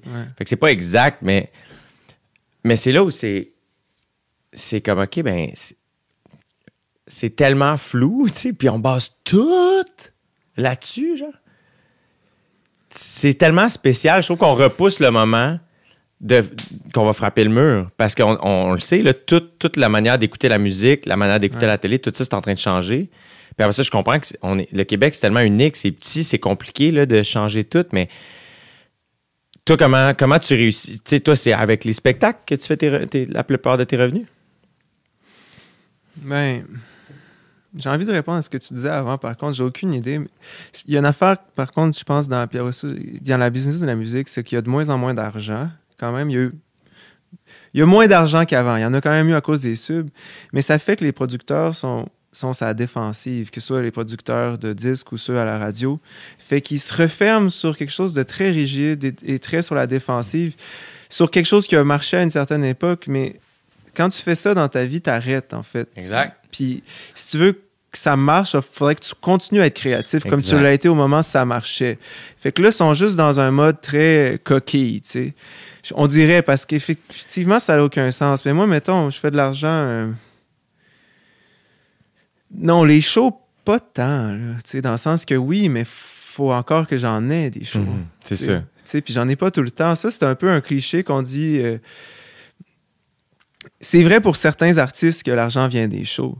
Sauf que puisqu'il y a moins d'argent ailleurs, ben tout le monde veut des shows. Fait que c'est qui qui a des shows?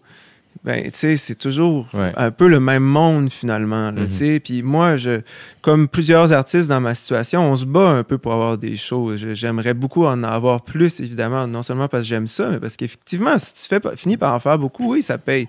Mais, mais souvent, t'en as juste pas tant que ça. là. Fait que c'est pas, pas nécessairement un revenu énorme, mais ça fait pas de mal. là. Ouais, ouais. Mais tu as raison euh, de ce que tu disais juste avant. Euh, le côté sécuritaire en ce moment, c'est ça. C'est ce que je rencontre le plus. Mhm. Puis encore une fois, je comprends leur situation, tu sais, justement, leur but, Ben. Mais c'est ça qui est fascinant, c'est que quand tu vas cogner à leur porte avec, par exemple, Session cubaine, Ouais, ça, ça prendrait un méchant shift pour que ça passe. oui, mais finalement, mais finalement, on a eu, tu sais, comme, t'avais raison, tu sais, mettons, l'idée, c'est pas qui a raison, qui a tort, mais mettons, c'est comme, hey, cet album-là, c'est différent, ça devrait être, ça devrait fonctionner.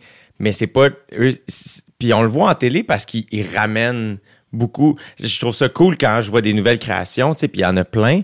Mais il y a beaucoup aussi une vague de nostalgie de comme on va aller chercher des choses qu'on sait qui ont fonctionné ou on va faire durer les choses qui fonctionnent pour. On veut pas changer. Tu sais, comme, euh, créons le moins de choses possible. C'est mon, un de mes amis qui dit ça, comme, mais surtout n'inventons rien. tu sais, puis c'est Ouais. en, en joke, évidemment, là, qui dit ça, mais c'est un peu décourageant parce que c'est comme, mais la, la base de tous ces milieux-là, c'est des créateurs. Puis là, ben, là, on a perdu. L'argent a gagné. Fait que là, c'est comme, ben là, il faut ramener de l'argent. Puis encore une fois, je le comprends parce que c'est comme ça. Ultimement, j'ai l'impression que les gens, ils veulent rentrer chez eux le soir, puis souper avec leur famille, puis être heureux. Tu sais, je pense que la plupart des gens, c'est ça qu'ils souhaitent. Puis des fois, nous, ben, on a une espèce de vision très... On est enveloppé de... on est très passionné par nos projets puis ce qu'on souhaite faire. Moi, je me trouve chanceux parce qu'en humour, j'ai l'impression qu'on a beaucoup de liberté. Souvent, les gens vont dire Colin, ça doit, ça doit être difficile de commencer en humour. Puis comme, il y en demeure pas moins que quand, quand je suis sorti de l'école de l'humour, ben, je pouvais aller écrire des blagues chez, chez mes parents, j'habitais là, puis à écrire à quelqu'un dans un bar, puis je pouvais aller jouer pour 25$, piastres, puis j'étais quand même libre. Personne checkait mon texte, personne me disait quoi faire, puis tranquillement pas vite, ben, je faisais mon chemin, tu sais. Alors que j'ai l'impression des fois que là, en musique, je pense qu'on peut de plus en plus faire ça de par, euh, Internet, puis toutes les... Mais encore là, il n'y a pas d'argent à faire, tu sais, c'est super. C'est un milieu qui est... Tout le monde capote sa musique. C'est probablement un des milieux artistiques les plus accessibles, mais dont les artistes reçoivent le moins. C'est- comme crève-cœur. Oh, oui, c'est. Je suis pas d'accord. Puis je pense, moi, moi ce qui m'importe beaucoup, c'est les jeunes, évidemment, ceux qui commencent. Sais, J'ai envie de faire des, des changements pour eux. Est-ce qu'ils te posent des questions? Est-ce que. Est-ce que... Ben, c'est ceux qui sont le plus intéressés par mes prises de parole, ou du moins, c'est ceux qui se manifestent le plus par rapport à mes prises de parole. Je pense que ça leur importe. Puis d'ailleurs, les jeunes de nos jours sont, sont généralement assez interpellés par euh, l'état de la, planète et de tout ce qui fonctionne pas, là, parce qu'ils ils sentent qu'on est dans un- une période charnière, puis que finalement, euh, ce qui leur reste, c'est pas extra en ce moment. Fait Mhm. je trouve qu'il y a une belle, il y a un beau mouvement euh, chez les jeunes, voir si, ouais, j'y crois en fait. Fait que, Est-ce que, est-ce que tu penses que ça. Pour toi, est-ce que tu penses que ça se peut, la manière. Tu sais, comme.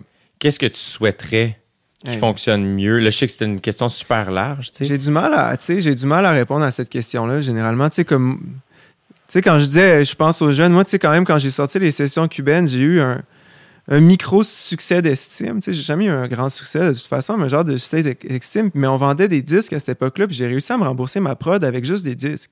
C'est génial. Tu sais, j'ai dû faire 15 000 piastres en disques. J'ai dû vendre 1000, 1500 disques tout seul. Maintenant, c'est impossible. Fait que c'est ça que je me dis. Quelqu'un qui, qui, un jeune qui veut se rembourser en ce moment, je vois pas comment il fait. Là, fait qu'effectivement, il y a un problème. Mais Ouais. moi, ce que j'ai. Parce qu'il n'y a pas le choix, de- excuse-moi, je te coupe, mais dans le fond, juste, juste être sûr de bien comprendre ce que tu dis, c'est qu'il n'y a pas le choix d'aller avec des maisons de disques parce que c'est eux qui ont accès aux subventions. C'est comme ça qu'on peut payer. Ben ouais, moi, mon premier disque, j'avais pas eu de subvention pour le faire d'ailleurs. C'est un vrai risque. C'est ça, Puis- il n'y a plus personne qui prend de risque. Le risque n'existe plus. Puis après ça, dans le sens technique, techniquement, ils prennent le risque de la subvention qu'ils reçoivent, mais tu sais, euh, avant, c'était ça, c'était quelqu'un qui avançait de l'argent pour vrai, puis je comprends qu'on fait plus ça, tu sais, mais Ouais, là, peu- quand, quand les compagnies de disques me parlent de leurs risques, ils vont pas me faire pleurer. Oui, c'est ça, exact, c'est ça. Je me sens pareil, exact. Mais bon, il y a un certain risque, là, veux, veux pas, s'ils font trop de niaiseries, tout d'un coup, ça va tomber leur affaire, mais c'est bien rare qu'ils sortent une scène de leur propre poche, là, tu sais, fait que... Mais bon, euh, pour les jeunes, tu sais... Sais, au fond, moi, ce que j'ai dénoncé sur les réseaux sociaux dernièrement, si ces choses-là étaient appliquées, déjà, ça, déjà, ça réglerait certaines choses. C'est-à-dire que si les producteurs euh, si, si tout, parce qu'il y en a qui le font bien, mais si tous les producteurs agissaient d'une façon un peu plus humaine, ou, tu sais, je veux dire, déjà au moins, tu pourrais t'allier avec eux, puis tu- l'entente serait pas juste de te faire déposséder dès le départ de tes affaires, puis qu'après ça, t'es aussi bien de faire un coup de circuit parce que sinon on va t'oublier, là, tu sais. Fait que, tu sais, comme moi, quand je demande, mettons que, ça, ça va être un peu technique, mais pas tant que ça, quand je demande aux producteurs de, de, d'inclure les droits voisins dans les revenus de bande maîtresse, c'est que de nos jours, là, le seul réel revenu de bande maîtresse, c'est les droits voisins. Quand je parle de revenu de bande maîtresse, c'est parce qu'avant, c'était la bande sonore, tu sais, si on Ouais. faisait ça sur tape. Fait que les revenus qui ont rapport au tape, là, à le, le disque, là, ce qui est l'enregistrement. Avant, ben, le gros de cet argent-là, c'était la vente de disques. Tu sais, quand, quand, quand on vendait 250 000 en 2003, 2004, euh, tu sais, ça existait encore à cette époque-là, ben, t'en faisais de l'argent avec la bande maîtresse, avec le, le disque, tu sais. Ensuite, l'autre revenu, maintenant, ce qui existe, c'est les streamings. Mais ça, c'est presque rien. Fait que plus de revenus de vente de disques, plus de, pas, pas vraiment de revenus réels de streaming. Tu sais, c'est pas grand-chose. Euh, sinon, ce qu'il y a, sinon, c'est les... L'autre revenu de bande maîtresse, ça serait les synchros. Ça veut dire quand ta tune se ramasse dans un téléroman ou dans un film ou dans une pub, puis encore là, il faut que tu aies envie que ta tune se ramasse là. Un film, tu sais, mettons que Xavier Dolan voulait que ma tune soit dans son film, chose qu'il fait pas beaucoup. Là. Il met surtout des vieilles tunes américaines des fois ou des françaises, là, mais des fois je me dis pourquoi ils ont pas plus envie de mettre de tunes québécoises, ces gens-là, je comprends pas. Puis il met Bang Bang, puis je suis comme, il y a rien d'autre qui est important pour toi que genre ces tunes-là que tout le monde a déjà mis dans des films, là, puis genre le Requiem de Mozart que j'adore, mais qu'on a vu dans au moins 175 000 films. En tout cas, j'ai rien contre lui personnellement, mais souvent, tu quand un exemple, là, ouais, mais quand je être- regarde des films puis que je suis comme OK, vous mettez plein de succès des années 50 américains. Il n'y a rien là qui vient de vous pensez de notre culture dans un film qui se passe à Montréal qui pourrait nous nommer un peu plus que que ça, tu sais. En même temps, je comprends on est influencé par cette culture là, mais je trouve ça des fois plate ce, ce désintérêt. Bref, tu sais comme je disais tantôt, je suis quand même intéressé par notre culture. J'ai fait un album qui s'appelle Pays. Je suis très passionné même de notre histoire, tu sais. Mais bon, tout ça pour dire que sinon, cet argent-là qui vient des synchros. Fait que bref, mais ça, c'est très rare que tu as ça. Fait que tous ces revenus-là sont très incertains, sont soit inexistants ou très incertains. Puis là, tu as le droit voisin, qui est une affaire un peu bizarre, mais qui existe ici, qui est les revenus de radio satellite. Puis Oui, ça, c'est oui. beaucoup Radio-Canada aux États-Unis, que personne écoute, à part genre mon frère en Floride, là. Ouais. Ben, mon frère en Floride, dans le sens que lui, il l'écoute, puis ils sont peut-être six là, en Floride à écouter ça. Après ça, ils sont six à, à Chicago à écouter ça. Bref, c'est comme Sirius XM. C'est ça. C'est ça. fait qu'il y a pas grand monde, je pense, qui écoute ça, mais c'est quand même payé au spin. Pourquoi, pourquoi là, il y a de l'argent? On le sait-tu? Oui, moi, il y, a des- il y a des ententes qui se sont produites autour de 2012, après que j'ai signé mes contrats, en tout cas pour que ça, se soit rémunéré. Et maintenant, le gros de l'argent vient de là. Fait que vous êtes payé majoritairement par le lieu où vous êtes le moins écouté. Ouais, par, par les États-Unis, par des tunes qui passent aux États-Unis avec presque personne qui les écoute. Mais c'est de l'argent, c'est de l'argent, on va le prendre. Mais ce qui est, ce qui est complètement malhonnête, je trouve, c'est que les, beaucoup de producteurs encore ne considèrent pas ça comme un revenu de bande maîtresse, alors que c'est le seul existant. Puis qu'est-ce que le producteur? Non, mais je vais aller au bout de Ok, ça. oui, excuse-moi, excuse-moi, excuse-moi. Ils, ils considèrent pas ça comme un revenu de bande maîtresse, puis ils se font juste se le mettre dans les poches, puis ils disent Ah, ben quand tu auras vendu assez de disques, là, on va te donner de l'argent. Mais je suis comme, j'en vendrai jamais des disques, vous le savez, puis là, vous avez cette affaire-là qui pleut de l'argent, puis vous faites comme si ça n'existait pas. Puis non seulement il y a ça, mais la disque, qui est une association de producteurs, refuse de négocier avec l'UDA une nouvelle entente. Ça, c'est une, entente collective. C'est comme n'importe quel syndicat négocie des ententes collectives avec les, les patrons. Ben, la DISC, depuis 97, ils ont signé en 97 une entente avec UDA et depuis, c'était supposé être renégocié en 2000 et depuis, ils sabotent systématiquement les négos. Ils font. Puis, ben, je sais pas, je veux dire, me semble, me semble c'est. Je vois tes yeux en ce moment, je pense que t'as la bonne réaction. Je suis comme. tout le monde devrait être comme. Qu'est-ce qui se passe, là? Ben, c'est- 97, là, c'était un autre monde. Puis, Exact. puis eux autres, ils sont là, puis c'est. C'est comme des. Je veux dire, ils, ils rient de nous, là, ils sabotent, ils font juste, oh non, on négocie plus. Puis là, les, les, les trucs sont figés dans le temps. En 97, à une époque où les droits voisins, on pouvait même pas exister, penser que ça allait exister. À l'époque où les albums se vendaient, puis l'argent Ben se oui. faisait comme ça, l'artiste, euh, ultimement, pouvait toucher à de l'argent d'une manière, somme toute, assez... Pour que les gens écoutent sa musique, il vendait des... Tu sais, en 97, c'était un autre monde, la musique. C'était une autre affaire. J'avais même pas de courriel, moi, en 97. pour de c'est vrai. ça. Je veux dire, c'est vrai. J'ai eu mon premier courriel quand j'étais allé en Inde, mon caramel, tu sais. Fait que moi, moi ça m'insulte énormément, c'est ça. Puis je comprends que les artistes sont peut-être pas au courant de ça, mais quand je vois un artiste qui porte son Félix haut dans les mains au gars de la 10, je suis comme, sais-tu c'est qui qui te le donne, ce petit Félix-là? C'est du monde qui s'organise pour pas changer tes conditions de travail depuis 20 ans, pour te garder dans la misère. C'est ça qui est particulier, je trouve, parce que euh, c'est l'espèce, on dirait un genre de syndrome de Stockholm. Là, c'est comme, puis j'ai l'impression que les, les- les plateformes d'écoute, c'est la même chose. C'est comme, ben, on se mettra, tu sais, techniquement, il faudrait pas se mettre dessus. En même temps, tout le monde est là. Fait que c'est comme, bon, ben, on va le faire. C'est comme Uber Eats, là. C'est comme, apparemment, qu'ils prennent une grosse cote, ces restaurateurs, mais calé, c'est simple. Puis si je l'utilise pas, ben, le- je peux pas lui faire livrer ma. Tu sais, on. Fait que c'est comme la ligne de la morale est, est comme des fois, il faut vraiment être euh, à cheval sur ses principes pour faire non, je me mettrai pas là-dessus parce qu'il me paye pas bien, mais ultimement, c'est comme, mais sinon, quoi? Puis on dirait qu'en musique, je l'observe encore plus, puis c'est pour ça que je suis heureux qu'on en parle aujourd'hui parce que c'est comme, ben, c'est quoi la solution? Puis je comprends pas en plus venant d'organismes comme, euh, puis tu sais, je, nomme la disque parce que tu nommes, je, ben, je t'avoue que je sais pas ce qu'ils font, mais dans ma tête, les gens qui, les décideurs, gagnent pas à saboter leur propre euh, milieu. S'ils veulent que. Après ça, s'ils se disent, ben, il va en avoir d'autres, c'est comme, oui, je mais. pense que c'est ça qu'ils se disent. Mais ouais. c'est l'affaire la plus triste à terre parce que c'est comme, oh oui, mais c'est des êtres humains, là. Tu sais, comme, c'est des êtres Ouais. humains qui veulent s'exprimer puis qui veulent créer de l'art qui, qui va faire rêver d'autres êtres humains qui veulent créer puis faire d'autres choses. Tu sais, comme, c'est ça la musique aussi. Puis là, c'est peut-être ésotérique ce que je nomme, mais il en demeure pas moins que pour moi, c'est. euh, c'est ça que je trouve. Et puis des fois, je sais pas si je radote ici, là, sûrement, là, je répète souvent les mêmes Non, moi, non, réflexions. trouve ça important ce que tu Mais dis. ce que je trouve fucked up, puis je suis très privilégié personnellement dans mon, dans mon milieu, dans mon travail. C'est, fait que c'est pas nécessairement moi, mais ce que j'observe des fois, euh, c'est à quel point l'idée de l'humanité euh, est jamais considérée dans ce genre de. C'est l'argent, puis c'est tout. Puis c'est comme oui, mais euh, l'humain, ben, c'est comme, hey, il y en aura un autre. C'est comme oui, mais lui là, celui-là qu'on a sous les yeux, qu'est-ce qu'on fait avec? Tu sais? Puis c'est quoi qui se passe dans notre culture si on a cette idée-là en tête? Si, genre, de toute façon, ces artistes-là sont des produits et non des humains, puis que c'est nous qui sommes, mettons, au contrôle de cette culture-là, c'est-à-dire, mettons, la disque, c'est eux qui...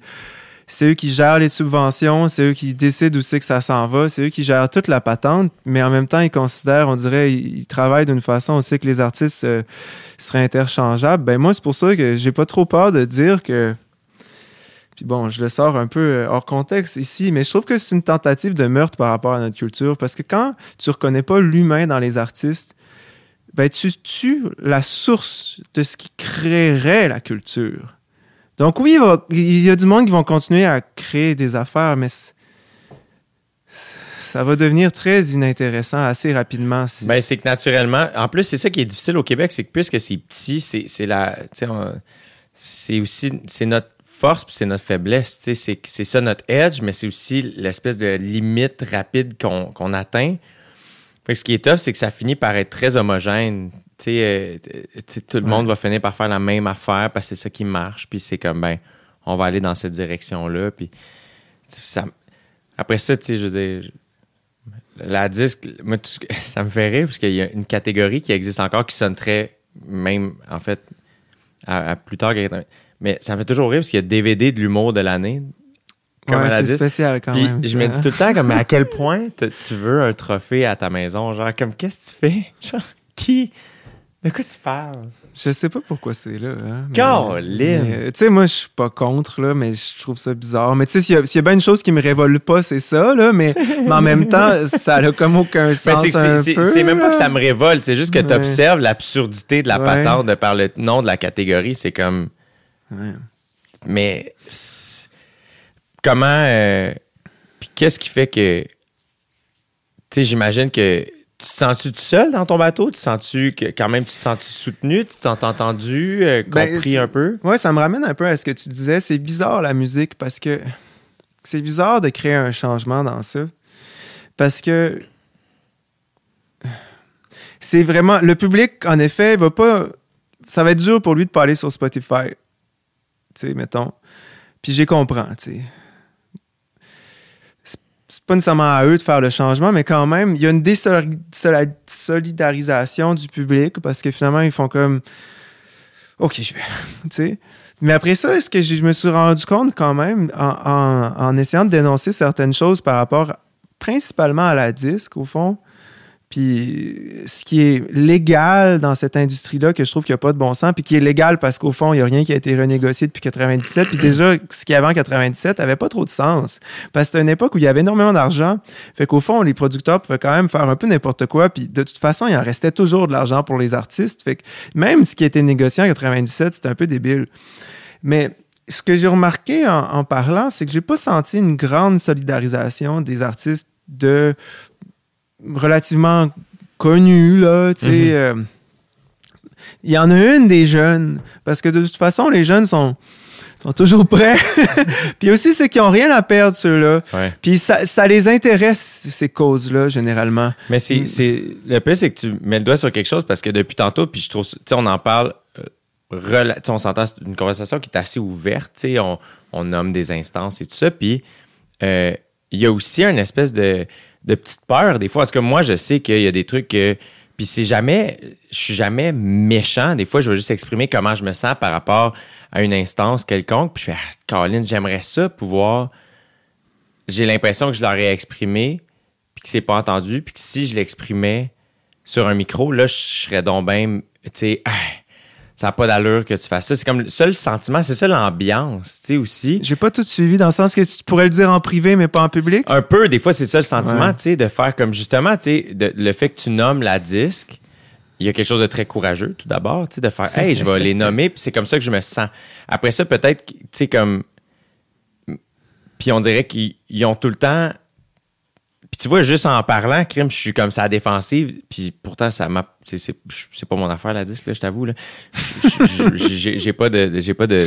Je suis pas inscrit à la disque, fait que c'est pour ça que j'ai pas de plaque de vente de Moi billets, plus, là, pas à la- Mais- Ah oui, mais c'est vrai, t'aurais pu gagner le DVD. J'aurais pu gagner le DVD, dude, là, man. Il pourrait avoir un beau Félix derrière toi, mais non, tu sais, j'ai des livres trophées, à la place. Il y en a pas, man. J'ai gagné de trophée. J'ai comme une Oui. drop d'énergie.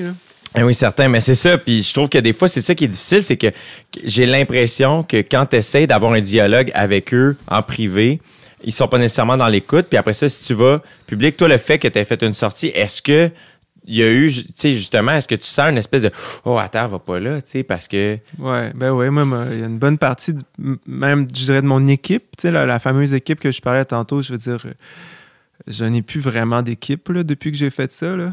C'est tough. J'ai perdu difficile. mon équipe de business, puis il y, a beaucoup, y a plusieurs artistes qui, étrangement, oui, qui ont sont comme venus pour me dire Wow, euh, qu'est-ce que tu dis là? Euh, T'es-tu sûr? Puis, euh, puis, je comme, puis ils me disaient, mettons, Ouais, mais la disque, ils nous donnent des trophées, là, on peut quand même pas chialer. Puis je suis comme Tu le payes en plus, ton trophée, non? Ouais, dans le temps, en plus, euh, ça coûtait 250 pièces aller à- au gala de la disque. Maintenant, maintenant, ça coûte rien à cause de la COVID, mais ça va finir par commencer à être payant. Mais je veux bien qu'ils nous donnent des trophées, mais tu sais, je veux dire... Bon, j'ai envie de dire, j'ai envie de nuancer au sens où la disque, c'est quelque chose d'important.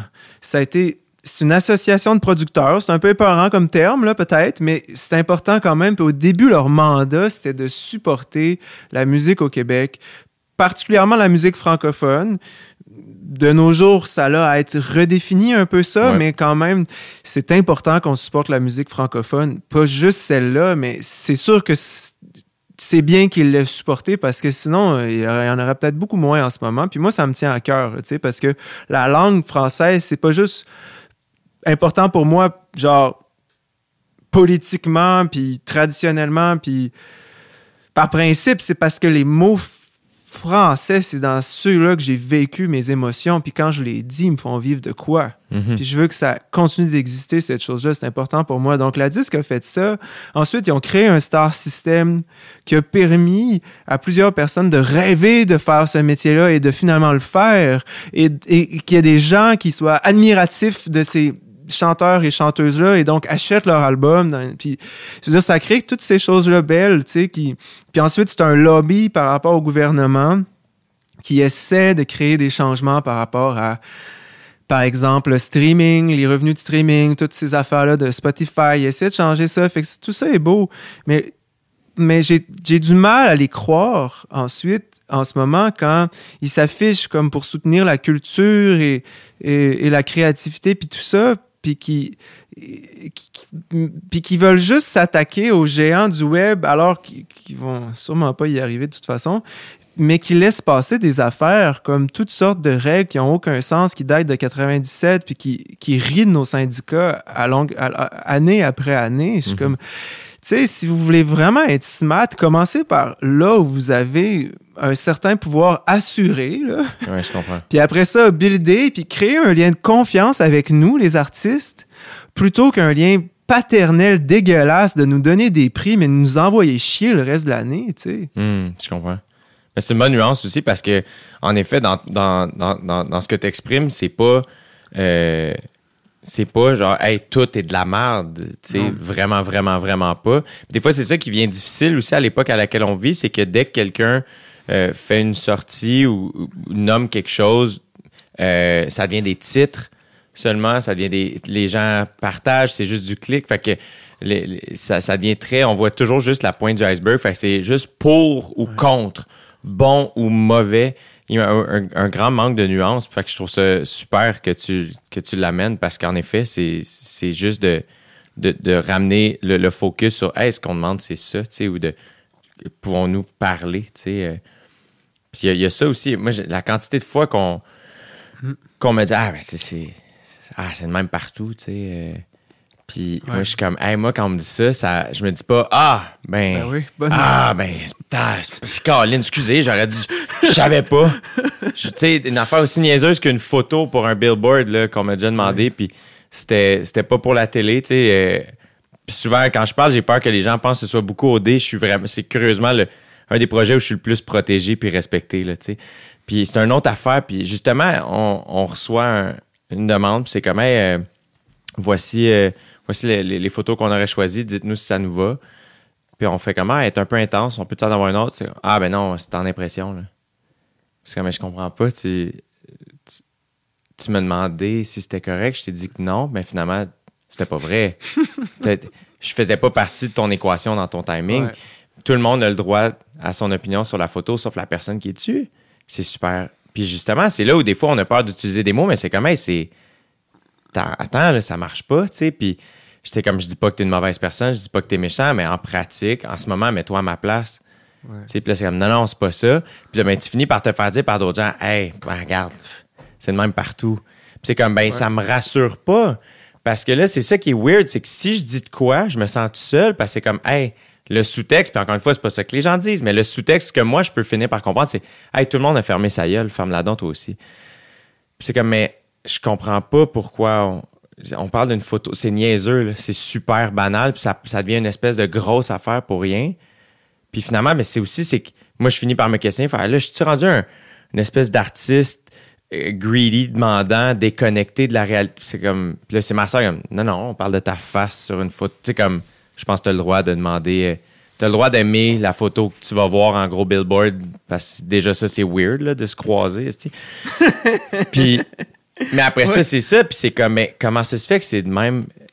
Tu sais, moi, quand j'entends la phrase, ah, mais c'est le même partout, ça me rassure pas, ça me donne plus le goût de pratiquer ce métier. Puis ça, c'est un sentiment Ouais. que l'ado, quand tu parlais d'adolescence, l'ado en moi a le cœur brisé, là, euh, à plein de niveaux, de plein d'affaires du milieu que je rêvais donc de baigner dedans, tu sais. Ouais.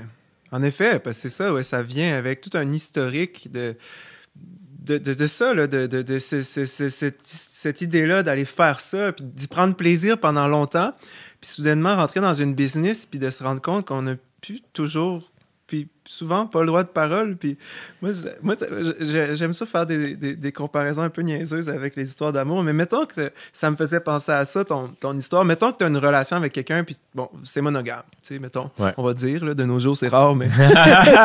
mettons, il y a un deal de monogamie. Puis là, il y a une journée, là, euh, le gars ou la fille, là, mais mettons.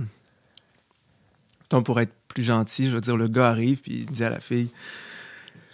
Euh, fait que toi, ça te dérangerait-tu, mettons, que je couche avec euh, telle personne? Puis là, la fille a dit, ben. Ouais, finalement, je sais pas. euh, non, je pense. Ah, puis là, le gars dit, ben. Bon, c'est déjà en impression, c'est déjà, c'est, déjà fait. Ben, je veux dire, Ouais. ce moment-là, quand tu te fais dire ça, c'est comme, OK, donc, je compte pas, là. Je n'existe même pas. Puis je sais pas s'ils s'en rendent compte à quel point c'est comme ça qu'on se sent, les gens de business, quand ils font ces moves-là. Là.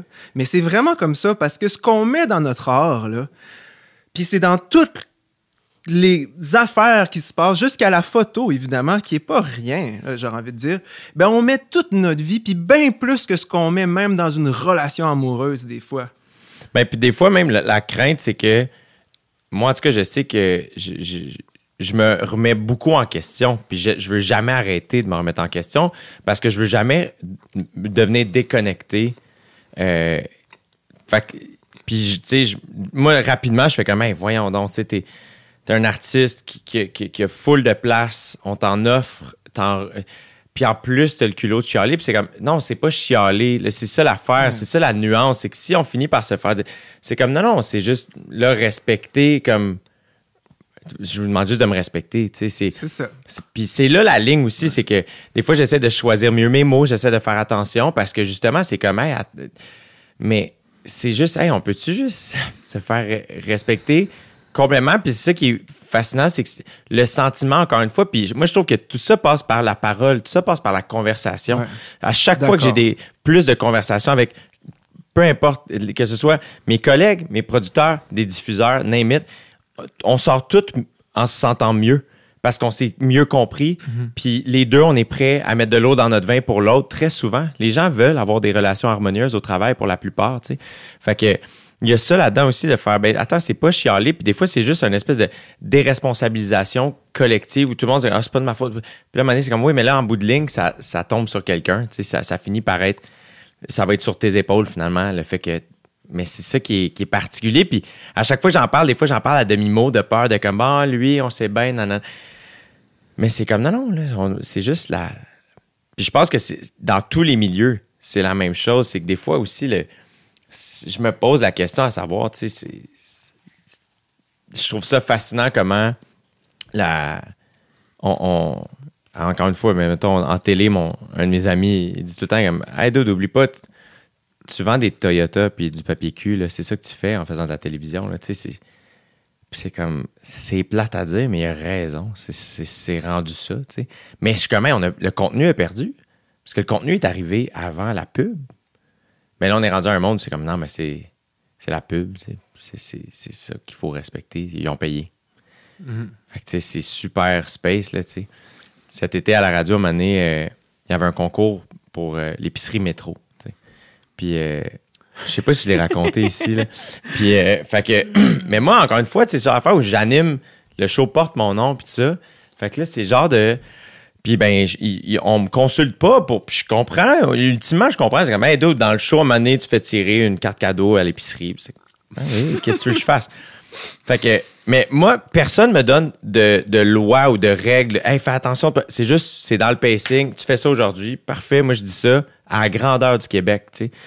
Fait que je dis, vous devez texter M-E-T-R-O ou, euh, tu sais. euh, et là, Christine Morancy était là, l'humoriste Christine, qui est comme, Eh, voyons, t'épelles le mot, là, tu sais. Les gens sont pas caves, là, tu sais. Puis là, on se met à dire, hey, pour vrai, vous pouvez texter M-E-T-R-E-A-U si vous voulez, on va l'accepter. Et moi, en joke, je dis, hey, vous pouvez même texter IGA, puis on va le prendre. Mais là, je l'ai dit, puis je te le raconte, puis j'ai un peu chaud d'un rotule. Tu sais, comme, j'ai eu une chaleur de comme, ah. Puis là, j'ai senti l'ambiance changer. Et ce qui m'a sauvé, ce qui m'a full sauvé, c'est Christine qui a fait, hey, vous pouvez même le texter à rythme FM qu'on va l'accepter, puis nous autres, on était à rouge. Puis là, ultimement, ça a été un bon moment parce qu'on a rigolé puis ça a été drôle, tu sais. Mais, puis personne m'a tapé sur, sur les doigts, je tiens à mentionner, il y a personne qui m'a rien dit. Il y a vraiment personne qui m'a rien dit. Mais j'étais comme crime. Le fait que je me sois senti d'une certaine manière, le fait que j'ai eu comme, je vais dire peur, c'est un peu intense, mais tu comprends l'espèce de petite chaleur de Ah, si, j'étais pas supposé dire ça, j'avais comme pas le droit de dire ça. Puis après ça, je comprends que les gens chez Métro ont fait Hey, nous, on a payé, je sais pas, beaucoup d'argent pour avoir une pub, puis tu vas nommer notre compétiteur. Genre, je le comprends. Mais après ça, des fois, c'est là la ligne est où, tu sais, de faire. Oui, mais moi, mettons, j'essaie juste de. La personne dans son char, là, je trouve qu'on oublie vraiment c'est quoi en pratique, tu sais. La personne dans son char, là, qui nous écoute, là, puis qui nous entend dire, là, Hey, carte cadeau chez Métro, nanana. Puis là, finalement, je fais une joke d'IGA. Est-ce que vraiment elle va changer? Hey, je m'en allais chez Métro. Tu sais quoi? Il y a eu une bonne petite blague. Moi, aller. Je pense pas. Après ça, je, le sais pas, peut-être que oui, mais toute cette ambiance-là, là, puis j'en parlais avec du monde qui travaillait beaucoup là-dedans. Quand j'ai nommé cet exemple-là, t'aurais dû voir leurs yeux comme Non, t'as pas fait! Comme si j'avais insulté ma mère à sa fête. c'est comme Non, mais mettons qu'on revient dans le monde normal. Il y a rien là, de ce qui vient de se passer, tu sais. Puis finalement, ce qui m'a sauvé, c'est que Christine a nommé une autre radio, tu sais. Ouais. Mais c'est comme, hey, on est rendu là. C'est rendu l'espèce de grande mascarade de, hey, tu nommes pas le compétiteur, puis ci, puis ça. Puis c'est comme, je comprends, mais c'est tellement petit le Québec. Si on commence à faire ça, ça finira plus. On pourra plus. Tu sais, si, si, tu- si moi je fais, hey, t'es venu à mon podcast, tu peux pas aller à celui de Sam Breton dans la prochaine semaine et demie. C'est comme, ben là, Je tu. sais pas c'est qui. Non, mais tu devrais, il est génial, il est extraordinaire, mais C'est un humoriste, me semble, non? oui, ça? oui, oui, oui, il est super, mais c'est un exemple que je donne, mais c'est comme. Je le sais pas, c'est trop petit. C'est, il faut qu'on s'aide tout le monde. Ben, moi, je suis super d'accord avec toi. mais, mais en même temps, dans une logique capitaliste, c'est- là que ça devient compliqué. Mais faut certainement trouver des espaces où ce côté-là d'entraide peut exister. Ouais. Je suis pas sûr que c'est dans la pub là, tu sais, que ça peut Non. exister, on s'entend. mais il y a d'autres espaces, tu sais, comme toi avec ton podcast, c'est quand même c'est quelque chose que tu fais qui qui, tu le fais pas pour le cash là j'imagine tu sais? Non, j'ai aucun revenu. ben là, j'ai quelques membres Patreon que j'ai remercié. Les sont une centaine. euh, fait que j'ai. C'est pas vrai que j'ai pas de revenus. J'ai, j'ai un, euh, euh, j'ai un tout petit revenu Patreon que je nourris pas beaucoup. Fait que je remercie les gens qui sont là-dessus parce que je, je, leur donne juste accès au. Mais c'est ça, faudrait que je leur en donne plus. J'ai pas eu beaucoup le temps dernièrement. Fait que. Mais je leur donne des émissions d'avance. Mais non, je fais pas ça pour l'argent. Puis, mais c'est ça qui est particulier, c'est que des fois, c'est comme. Euh, c'est ça que je trouve difficile. Puis c'est plus facile pour un humoriste, mettons, de produire ses affaires lui-même. J'ai eu la chance de pouvoir m'équiper d'un studio pour faire ça moi-même de mon bar librement. Mais finalement, c'est des trucs que la tournée, oui, j'ai fait de l'argent. Ici, j'en fais pas vraiment, puis c'est pas vraiment grave, tu sais. Mais c'est là où je fais, mettons, pour un cinéaste, pour des musiciens, euh, c'est pas aussi simple que moi qui fais Hey, je vais louer telle salle qui coûte vraiment pas cher, je vais vendre les billets de temps, puis ça va être correct, je vais pouvoir le faire de mon bar. C'est ça qui est particulier, c'est que moi, j'ai la, j'ai la chance de pouvoir être très indépendant dans ce que je souhaite faire. Mais en demeure pas moins qu'on s'entend le studio, c'est, c'est grâce à OD, là, tu sais, on se mentira pas. Là. Tu sais, Fait que il- c'est ça qui est tough, je trouve, des fois, c'est que un artiste, c'est supposé un peu aussi être libre, mais finalement, ça l'est plus. Fait que là, c'est comme, mais c'est quoi la solution? Qu'est-ce qu'on fait, tu sais? euh, Moi, je me sens pas trop perdu là-dedans, dans le sens où je fais pas beaucoup de. Je fais pas, je fais pas tant de revenus que ça, ça c'est évident. J'en fais plus que quand j'étais dans des compagnies de disques, là, mais Ah oui? malgré tout, ouais. Ça, C'est ça qui est fou, hein. C'est cool. Bon, peut-être j'en aurais fait plus de toute façon si j'étais resté, mais je sais pas. Je sais juste que Ouais, j'en ouais, fais plus, là. Puis, en tout cas. Mais cette idée-là de voir plus grand que juste sa personne, toujours, puis de sentir qu'il y a quelque chose de. qu'on peut travailler pour quelque chose de plus grand que son ego. Ça, tout le monde peut l'avoir, c'est à la portée de tous. Il y a toutes sortes de moyens pour ça, parce que je pense que c'est un peu ça que tu nommes aussi quand tu parles de la collectivité, quand tu parles de, de s'entraider. Ouais. Puis pas juste, mais, mais c'est parce que ça rend la vie tellement meilleure. Puis, puis c'est pour le futur. Puis moi, je veux dire, pour de vrai, ça m'importe, genre, euh, où on s'en va. Mhm. tu sais? Fait que, mais je pense que, mettons, dans mon cas, euh, bon, je peux pas nécessairement faire des affaires qui me coûtent cher, mais il y a, y a plein de choses que, que je peux faire, comme en ce moment, comme je disais tantôt, j'ai parti un, un micro ouvert quand j'étais en secondaire 5, ben j'en ai reparti un à Montréal depuis cet automne, Où? euh, ou vice-versa. Ouais. Puis avec...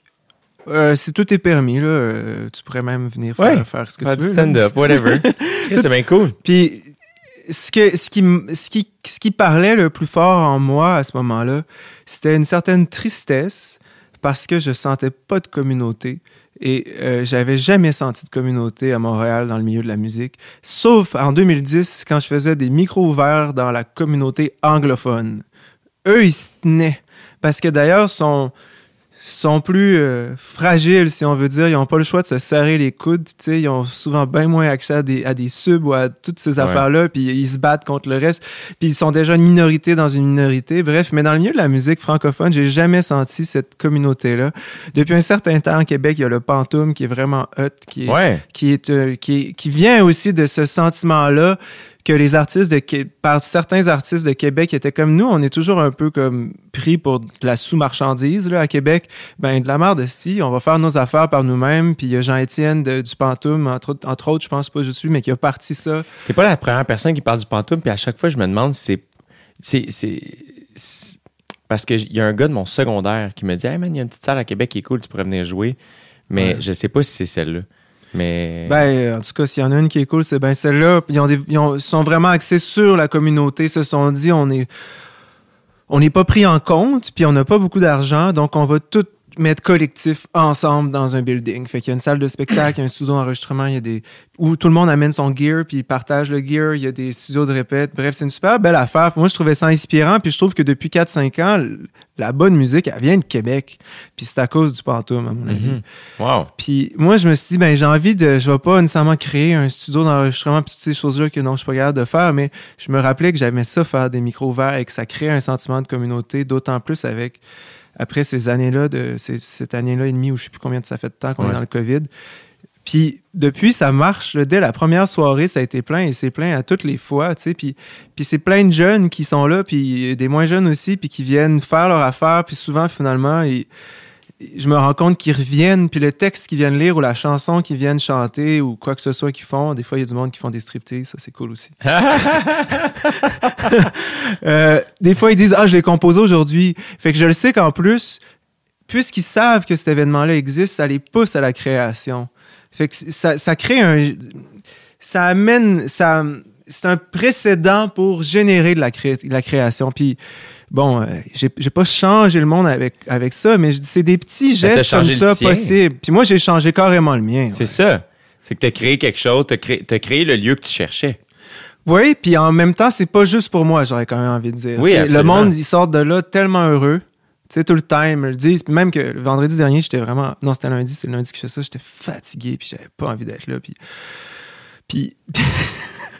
puis je demande au monde de comme pas dépasser 10 minutes. Puis là, il y a une fille qui avait fait 20 minutes. J'étais comme, à quoi tu penses? Si je te l'ai dit, là. Puis, tu sais, pense aux autres, là, qui qui peuvent pas passer à cause de toi. Puis à la fin, là, j'étais comme vraiment écœuré. Puis malgré tout, le monde a dit, sont venus me dire à la fin, ah, c'était vraiment hot, puis merci. Puis j'étais comme, OK, merci de pas avoir remarqué que j'étais vraiment en crise tout le long. Je vais essayer d'être mieux la prochaine fois, là. Mais il y a quelque chose qui. Ça, je pense, c'est. c'est- T'as mis le doigt sur quelque chose qui. Peu importe les instances, peu importe le, le temps qui change, s'il y a quelque chose que même la COVID a prouvé, c'est que le fait de se rassembler pour assister, le fait de se rassembler, point, mais mettons, dans le cas des arts, le fait de se rassembler pour assister à un spectacle, ça n'arrêtera jamais de traverser tout le monde. C'est c'est l'événement. On parlait d'humanité, c'est l'événement le plus humain. Il y a, il y a une foule, là, tu sais, c'est- tellement fort. Puis c'est c'est tellement bon. Ça, ça, tout le monde sort de bonne humeur ou renversé, ou du moins, c'est qu'il y a de quoi physiquement. Ouais, quand tu vas voir un show ou dans le corps, puis tu te sens vivre des affaires que tu vivras jamais autrement, tu sais. Puis que ce soit dans un stade ou une micro-salle, que tu sois 26 ou 100 000, tu sais, comme quand ça passe, ça passe. Le, le- courant passe. C'est, moi, je pense que c'est l'affaire que j'ai plus aimé d'animer d'un bar, puis de la tourner par la suite aussi. Mais là, c'était comme. Il y avait un plus gros décorum, mais d'un bar, je trouvais ça particulièrement romantique. J'animais des soirées tu sais, beaucoup, beaucoup. Puis c'est mal chié. Il y, a, un verre qui pète. y a le chauffage marche pas. Tout le monde est, froid ou trop chaud. Ouais, puis c'est dégueulasse ou beau. Puis Ouais. te regardes via un miroir sur le stage parce que t'en as du stage. Mais de voir juste quelqu'un venir essayer quelque chose devant du monde qui ont payé avec du change pour regarder quelqu'un qu'ils connaissent pas. euh, Puis le sous-texte, c'est essaye. Tout ça, là, moi, tous les lundis soirs, quand j'animais au jockey, ça me. Je trouvais ça romantique à l'os. J'étais comme, il n'y a rien de plus vrai et juste fin puis doux. Puis ça faisait en sorte que quand c'était une mauvaise soirée ou quand quelqu'un parlait, puis ça, j'étais comme, t'as pas le droit de venir chier cette affaire-là. là. Tu sais, on, on est 88 à vraiment vouloir ça. Malheureusement, tu pourras pas te mettre dans le chemin de cette belle affaire-là. sais. Ouais, je suis d'accord. Moi aussi, j'essaie de, j'essaie de tenir les rênes un peu parce que c'est- il faut garder cet espace-là, vraiment un espace d'amour et de création. Oui, Puis c'est rare dans la vie, finalement, ces lieux-là. Là. Fait que quand t'en as un, tu sais. mais- Puis ça me fait penser, tu sais, ce que tu me disais, ça me faisait penser, euh, parce que ça a l'air de ressembler finalement à la même ambiance. J'aime beaucoup les spectacles, mais les spectacles que j'aime le plus, c'est clairement ceux dans lesquels il y a un risque qui est pris. Puis la preuve est que là, moi, mettons, j'ai des gens qui sont complètement amateurs. Des fois, c'est le premier texte qu'ils ont écrit de leur vie. Et c'est pourtant extrêmement touchant de venir voir, de, de venir voir, de les voir aller les- le lire. Parce qu'il y a ce, il y a ce risque-là qui les traverse dans leur corps, eux aussi, à ce moment-là. Puis là, il y a un laisser-aller parce qu'ils n'ont pas le choix, là. Ils sont en train de capoter, qui vient nous toucher énormément. Puis un, un artiste établi, puis tout ça, des fois, oublie ça.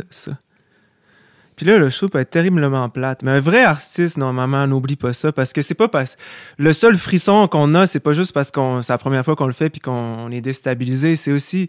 Ça vient aussi par le fait qu'on maîtrise tellement bien notre art qu'on peut rentrer dans un laisser-aller et sortir complètement de nous-mêmes que là, ça aussi, c'est une prise de risque. sais. Puis là, ça devient extrêmement beau quand t'as des, des grands artistes qui font ça, tu sais, comme mettons la femme de mon frère. J'aime ça parler de mon frère en ce moment parce que je sais pas, je vais aller le voir en Floride ou pas à Noël.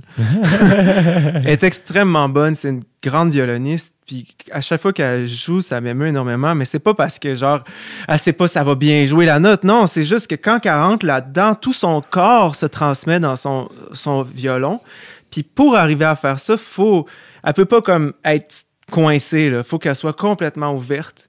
Puis ça aussi, c'est c'est une prise de risque, là, tu sais. Fait que, complètement. mais, mais ça se peut aussi pour des gens qui commencent. C'est- Il y a pas un, même quand c'est pas un style musical ou un style de quoi que ce soit, généralement, euh, il y a quelque chose d'extrêmement intéressant dans le fait de voir quelqu'un oser. Puis je leur dis, si vous avez peur, c'est la bonne raison pour venir. C'est Oui. pas la raison pour rester sur votre chaise, c'est l'inverse. Si vous avez peur, c'est l'indice que vous avez envie de le faire. Ouais. Fait que faites-le. Je pense que t'as vraiment raison. T'as vraiment raison. Moi, ça résonne beaucoup chez moi parce qu'à chaque fois que j'ai eu peur de faire un numéro, d'essayer une idée, on dirait que je me donnais le devoir de le Mhm. faire parce que j'étais comme, ça veut dire qu'il y a quelque chose de vraiment. Il y a quelque chose là-dedans. Mhm. Ça, c'est sûr. Puis j'aime l'idée aussi, tu dis, de la prise de risque parce que un, un premier album ou un artiste qui débute, euh, veut, veut pas, c'est un plongeon dans le vide. Tu pars, euh, puis la prise de risque est plus évidente parce que, ben, t'avais rien, puis là, tu crées quelque chose. Puis moi, j'aime toujours revenir aux, aux premières œuvres des artistes que j'aime parce qu'il y a quelque chose de très naïf, puis on dirait que tu as accès vraiment à comme, ah, il il y, il avait. Personne n'attendait rien de cette personne-là quand elle a sorti ça. On dirait qu'on a accès vraiment à ce que cette personne-là voulait ou était, ou du moins, sans même des fois qu'elle le sache. tu sais. Puis après ça, je trouve que les artistes qui réussissent vraiment à traverser le temps, c'est ceux qui continuent de se mettre en, en, en danger. Puis ça, ben, comme tu l'as nommé tantôt, c'est parfois difficile parce que justement, au départ, tu rien à perdre, puis à un moment donné, tu as du stock à perdre. Euh, t'as- t'sais, fait que moi, c'est, puis ça devient très admiratif. Je, je deviens très admiratif de ces gens-là, justement, de faire. Parce que d'après moi, c'est peut-être même d'autant plus risqué de, d'essayer quelque chose quand tu as du stock à perdre, puis que les gens ont des attentes. Ça devient une espèce de melting pot très particulier où il faut vraiment que tu sois bien ancré en toi pour faire. Je vais, faut que j'aille essayer ça. Même si les gens qui me suivent ou qui aiment ce que je fais, j'ai l'impression qu'ils n'aimeront pas ça. C'est comme, hey, attends, là, ça prend. euh, une, c'est une forme de courage, là, quand même, là, de. Ouais, c'est ce courageux de faire de l'art. Yeah. Mais j'ai j'ai l'impression, tu sais, si je pense à comment j'ai procédé dans ma. À date, là, dans mon cheminement, ça ressemble à ce que tu as dit, au sens qu'au début, en effet, la première prise de risque est quand même difficile, tu l'as dit. Puis ça dépend qui. Il y en a qui sont bons là-dedans, parce que je sais pas quoi, là, ils, veulent- ils sont juste. Ils ont besoin de foncer, là, tu sais, parce que, parce que peut-être ce qu'ils vivent est invivable, fait que peu importe, ils vont défoncer toutes les portes. Moi, c'était correct, là, ma vie, si on veut. Mais bref, la première prise de risque, j'en ai prise une vraie, je suis content. Mon premier album, c'était une sorte de prise de risque. Mais après, ça a été plus difficile, tu sais. Puis, tranquillement, tu sais, quand tu t'habitues à pas prendre de... Mais j'en prenais quand même, mais tu sais... En tout cas, j'avais plus de mal à me situer dans tout ça. Jusqu'à temps où, d'un coup, je, je pense que oui, l'opinion des autres m'importait beaucoup, puis ça, ça, ça me limitait, puis mon rapport à la business me limitait aussi. Tu sais, je sentais que que si je faisais pas ce qui ce qu'on attendait de moi, j'allais perdre toute mon équipe, puis je perdais mon équipe, j'allais tout perdre. Puis tout d'un coup, ce qui est revenu, c'était juste tellement un écœurement de tous ces sacrifices, ben, ces compromis-là, que je me suis rappelé la jouissance que j'avais de créer à la base. Puis à partir de ce moment-là, j'ai plus voulu faire de compromis là-dessus. Donc, il y a une forme de courage dans le fait de, de faire ce choix-là, mais, mais quand j'ai quand j'ai créé avec jouissance, ça me fait pas du tout peur de sortir ce que j'ai à sortir parce que je le sais que ça a été vrai pour moi. Puis après ça, que les autres embarquent ou pas, c'est une autre histoire. Mais pour moi, à ce moment-là, ça vaut la peine, comme quand j'avais 14 ans. Puis que j'écrivais, j'écrivais une tune, une de mes premières tunes, mettons. Je commençais à écrire à 13 ans, j'imagine, des tunes, je pense, à peu près. Puis que la seule raison pourquoi je la chantais, c'est que je savais que je venais de dire quelque chose d'extrêmement important pour moi, que j'avais jamais osé dire à quelqu'un dans la vie. Mais là, j'avais osé le dire dans la chanson parce que c'était comme une façon un peu détournée de finalement dire ce que j'osais pas dire généralement, tu sais. Fait que cette tune là j'étais prêt à la chanter. Puis j'étais pas si prêt que ça à parler ensuite, j'avais encore du mal à parler, mais ça, je, je le savais que c'était vrai. Puis c'est pour ça que je parle de l'adolescence un peu. Bon, 14 ans, c'est un peu avant l'adolescence, mais ce sentiment-là d'avoir vécu quelque chose qui m'a tellement traversé que je suis prêt à l'assumer, peu importe la réaction des autres. Moi, je trouve que c'est ça qui permet à un moment donné d'aller au-delà de... Puis là, je parle aux jeunes artistes. là Oui. à la maison. C'est ça qui permet d'aller au-delà de, de ces séductions constantes qu'on essaie de faire sur les autres en se demandant qu'est-ce qu'il faudrait bien que je fasse pour qu'on m'aime.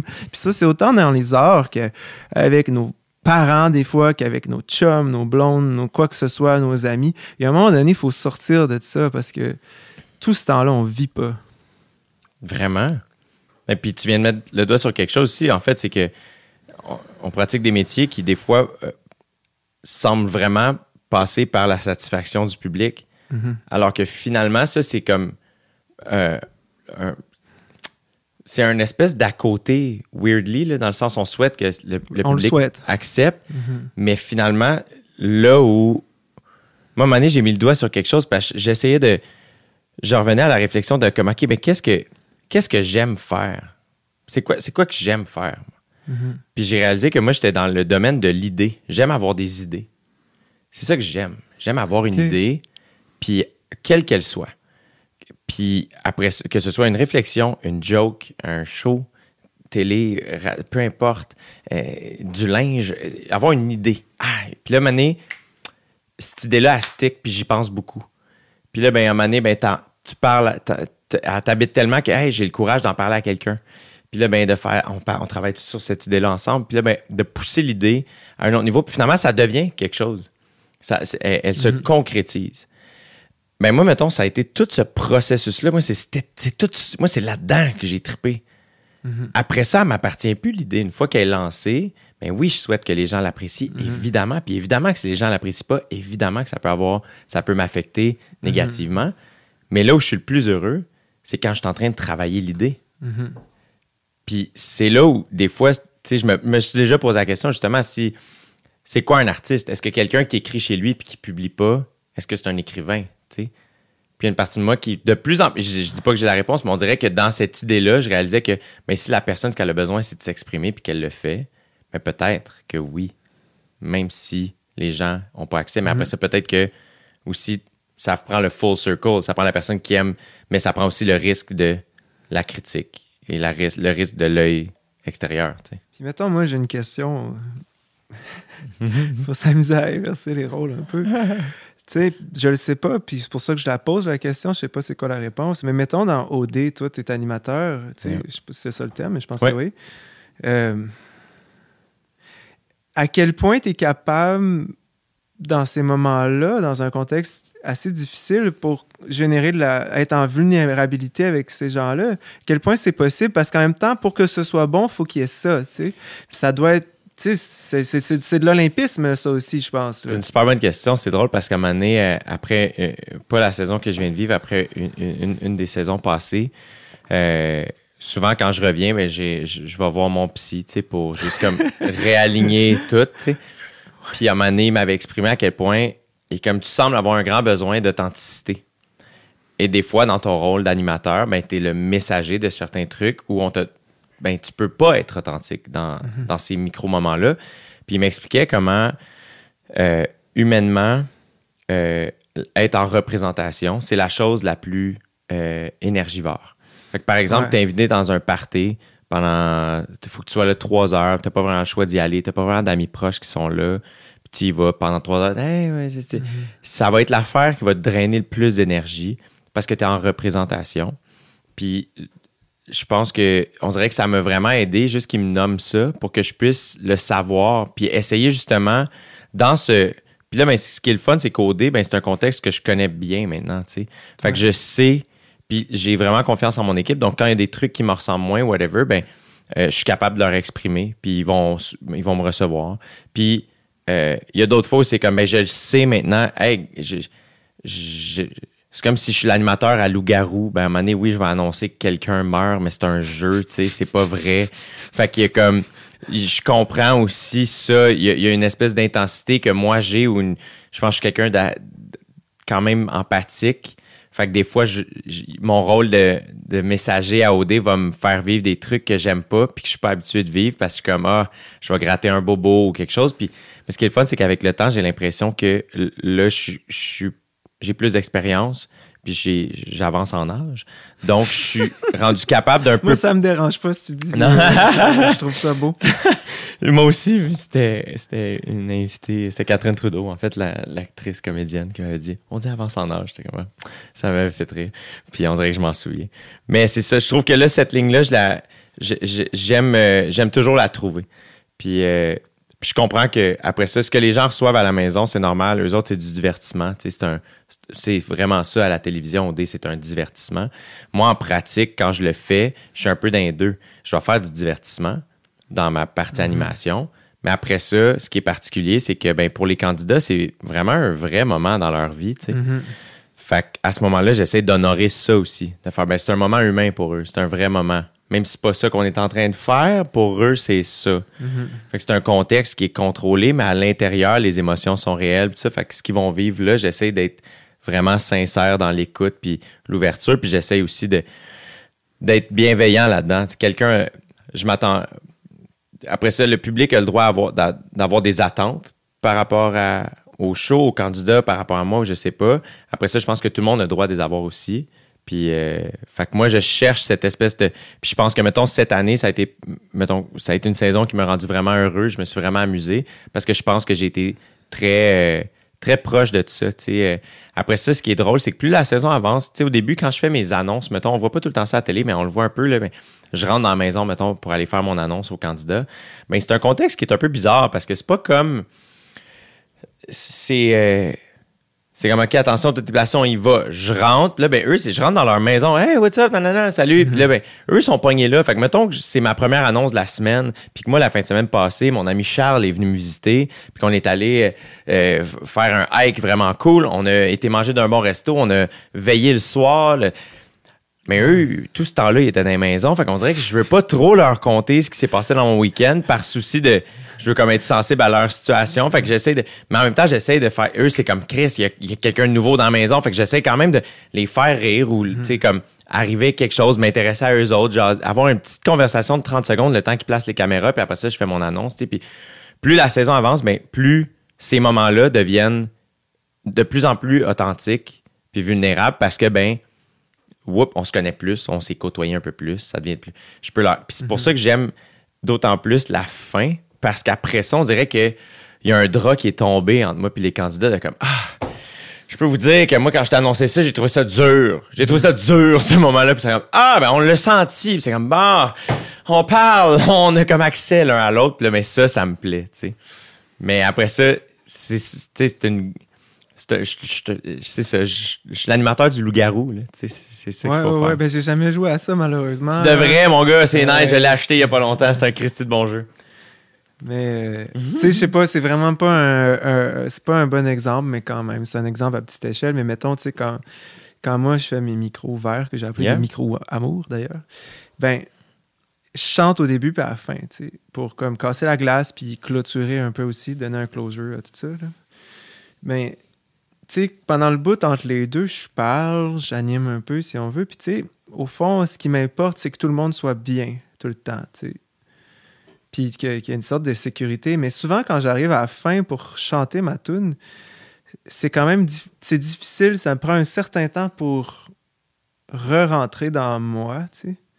Parce que j'ai tellement été comme En représentation. en représentation, puis c'est quand même fatigant, comme tu dis, puis au service des autres, que là, comme revenir. Tu sais, des fois, il y a des semaines, ça se passe mieux, mais c'est. je le vois que c'est comme. un- ça m'aide pas, là, nécessairement. là. Ça, ça m'aide un peu, mais quand je fais un show, euh, c'est pas comme ça. J'ai pas une responsabilité sur les autres, tu sais.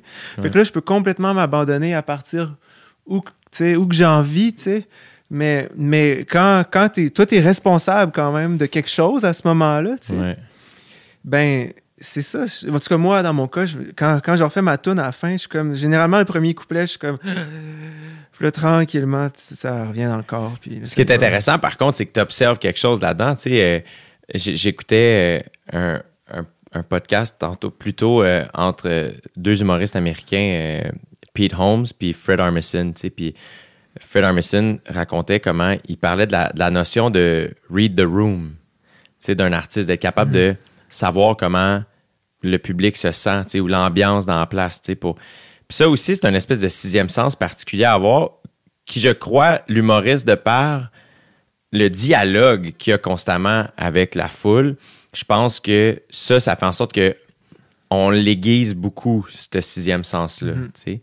Euh, puis je trouve que euh, des fois, ce que, mettons, de ce que tu viens de me dire, il y a une partie de moi, mon réflexe, ce serait de faire, ben, peut-être que ta dernière a besoin d'une plus longue intro avant de rentrer. Peut-être pour toi, te donner ce temps-là, tu sais, de retomber dans ton corps, puis tu sais, ou je sais pas, tu sais. Mais souvent, je fais des longues in- intros. Là. Mais, c'est- euh, c'est super intéressant d'observer ça parce que, Ouais. en effet, tu sais, c'est. Moi, ce que j'observe aussi là-dedans, c'est que j'essaie de plus en plus. Je réalise à quel point je suis comme, oh my God, quand, quand mon psy m'a dit ça, j'ai trouvé ça intéressant aussi au niveau performance de faire. Euh, tu sais, j'ai fait des shows improvisés. Tu sais, je montais sur scène avec aucun matériel, puis c'était hautement inconfortable comme show, mais en même temps, ce que j'aimais le plus, c'est que peu importe ce que je vivais dans cette journée-là, je pouvais l'amener sur scène le soir. sais. Alors que quand mon show est écrit puis je fais mon show de tournée, ben, peu importe ce que je vis dans la journée, le soir, je m'en vais faire cette affaire-là. Fait que j'en ai eu là, des mauvaises journées où je suis backstage puis faire comme Hey, je peux pas croire que je m'en vais faire rire tout le monde alors que moi je suis vraiment pas dans le mood. Et curieusement, finalement, c'est la meilleure affaire Ouais. pour ma journée. Mais c'est comme une espèce de, particulière, tu sais. Mais puis il y, a- tout ça dans l'espèce de souhait de- de- d'écriture. Moi, c'est devenu super conscient. Oui, dans, puis dans mon animation, c'est peut-être plus simple parce que c'est plus improvisé, c'est plus euh, au quotidien. tu sais. euh. Mais dans l'écriture humoristique, là, il y a une personne qui est comme ah, comment je fais pour avoir cette espèce de vulnérabilité-là euh, en étant en performance. Tu sais, comme de trouver une espèce d'équilibre entre les deux. Tu sais, de, de trouver cette espèce de d'essayer d'aller en profondeur avec le public dans un contexte qui est presque impossible à aller en profondeur, tu sais, parce que c'est juste moi qui parle. tu sais. Mais tout ça, c'est intéressant. Puis surtout dans, dans des salles comme le vice-versa, euh, dans, dans, dans, des lieux comme ça où ben, tout le monde se met un peu à nu, surtout les personnes qui montent sur scène. Les gens qui viennent assister au spectacle aussi, habituellement, sont très ouverts à ça. Mais on dirait que le lieu, euh, des fois, ça reste euh, effrayant de se le permettre, mais en même temps, on dirait que tout est là pour y aller. tu sais. Moi, je me souviens, mettons, au jockey, un des moments qui a été un des moments les plus marquants. Puis j'ai animé là trois ans tous les lundis. là. J'en ai fait des shows là-bas. Là, c'est, il est tout arrivé. J'ai eu les plus belles soirées puis les pires. Là, puis un soir, il y avait une, il y avait une personne qui parlait beaucoup dans, dans la foule. Puis tu sentais que ça dérangeait le public. tu sais. Puis au début, ben là, j'essayais de. J'essayais de, de oups, et passer un message gentiment. Puis, puis à un moment donné, ben, j'étais allé vraiment comme au bat pour le public. Je me suis dit, ben là, faut, faut que je. Puis finalement, puis c'était drôle ce que je disais, moi, je trouvais.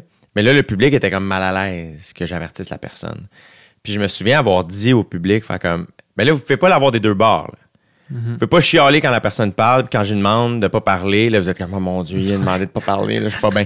Là, là, ils se sont marrés, puis j'étais comme, il est trop tard, je les veux plus vos rires. Comme, je suis allé au bat pour vous autres, vous m'avez lâché. Puis là, j'ai comme renté avec eux autres, puis ça a été super le fun, mais j'ai été super honnête. Parce que dans le moment, j'étais comme un peu choqué contre eux autres. Je les gardais en joke, mais je leur ai dit, puis ça a été une espèce de moment super real que comme monter, la personne a arrêté de parler, le public a ri, puis moi finalement je me suis exprimé, puis fait que c'était comme ah wow, c'était bien le fun ça, mais c'était une espèce de moment de grâce que j'aurais pas pu écrire, tu sais, que j'essaye de retrouver en écriture, tu sais. Ben, des- une fois, une fois, on m'avait dit, puis je- plus que tu es un spécialiste de l'humour, euh, je- j'imagine que, je sais pas, j'imagine que c'est quelque chose que tu as déjà entendu, là, mais tu sais, souvent on rit parce que parce que c'est- parce que c'est vrai ou parce qu'on vient de reconnaître quelque chose dans l'humain dans l'autre, finalement on voit quelque chose si on y croit. Puis on fait Ah, je l'ai vu, ou quelque chose de vrai. tu sais. Puis comme ce moment-là, quand tu as dit ça, tout le monde a dû se rendre compte de leur gêne, là, puis de la contradiction qu'il y avait. Puis tout ce que je veux dire, c'est que c'était vrai. Puis Ouais. à ce moment-là, ils n'ont pas pu s'empêcher de. Fait que c'était hot, ça.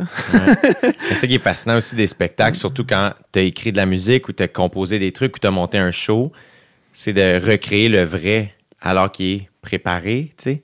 Puis c'est ça qui est fascinant, c'est comme année, ben, tu réussis à le faire ça, parce que quand, quand surtout ton écriture est sincère, puis ben, ça, ça demeure vrai, peu importe le temps que ça traverse. sais. Je pense que c'est ça aussi les, les, les, les œuvres artistiques qui traversent le temps, c'est qu'on sent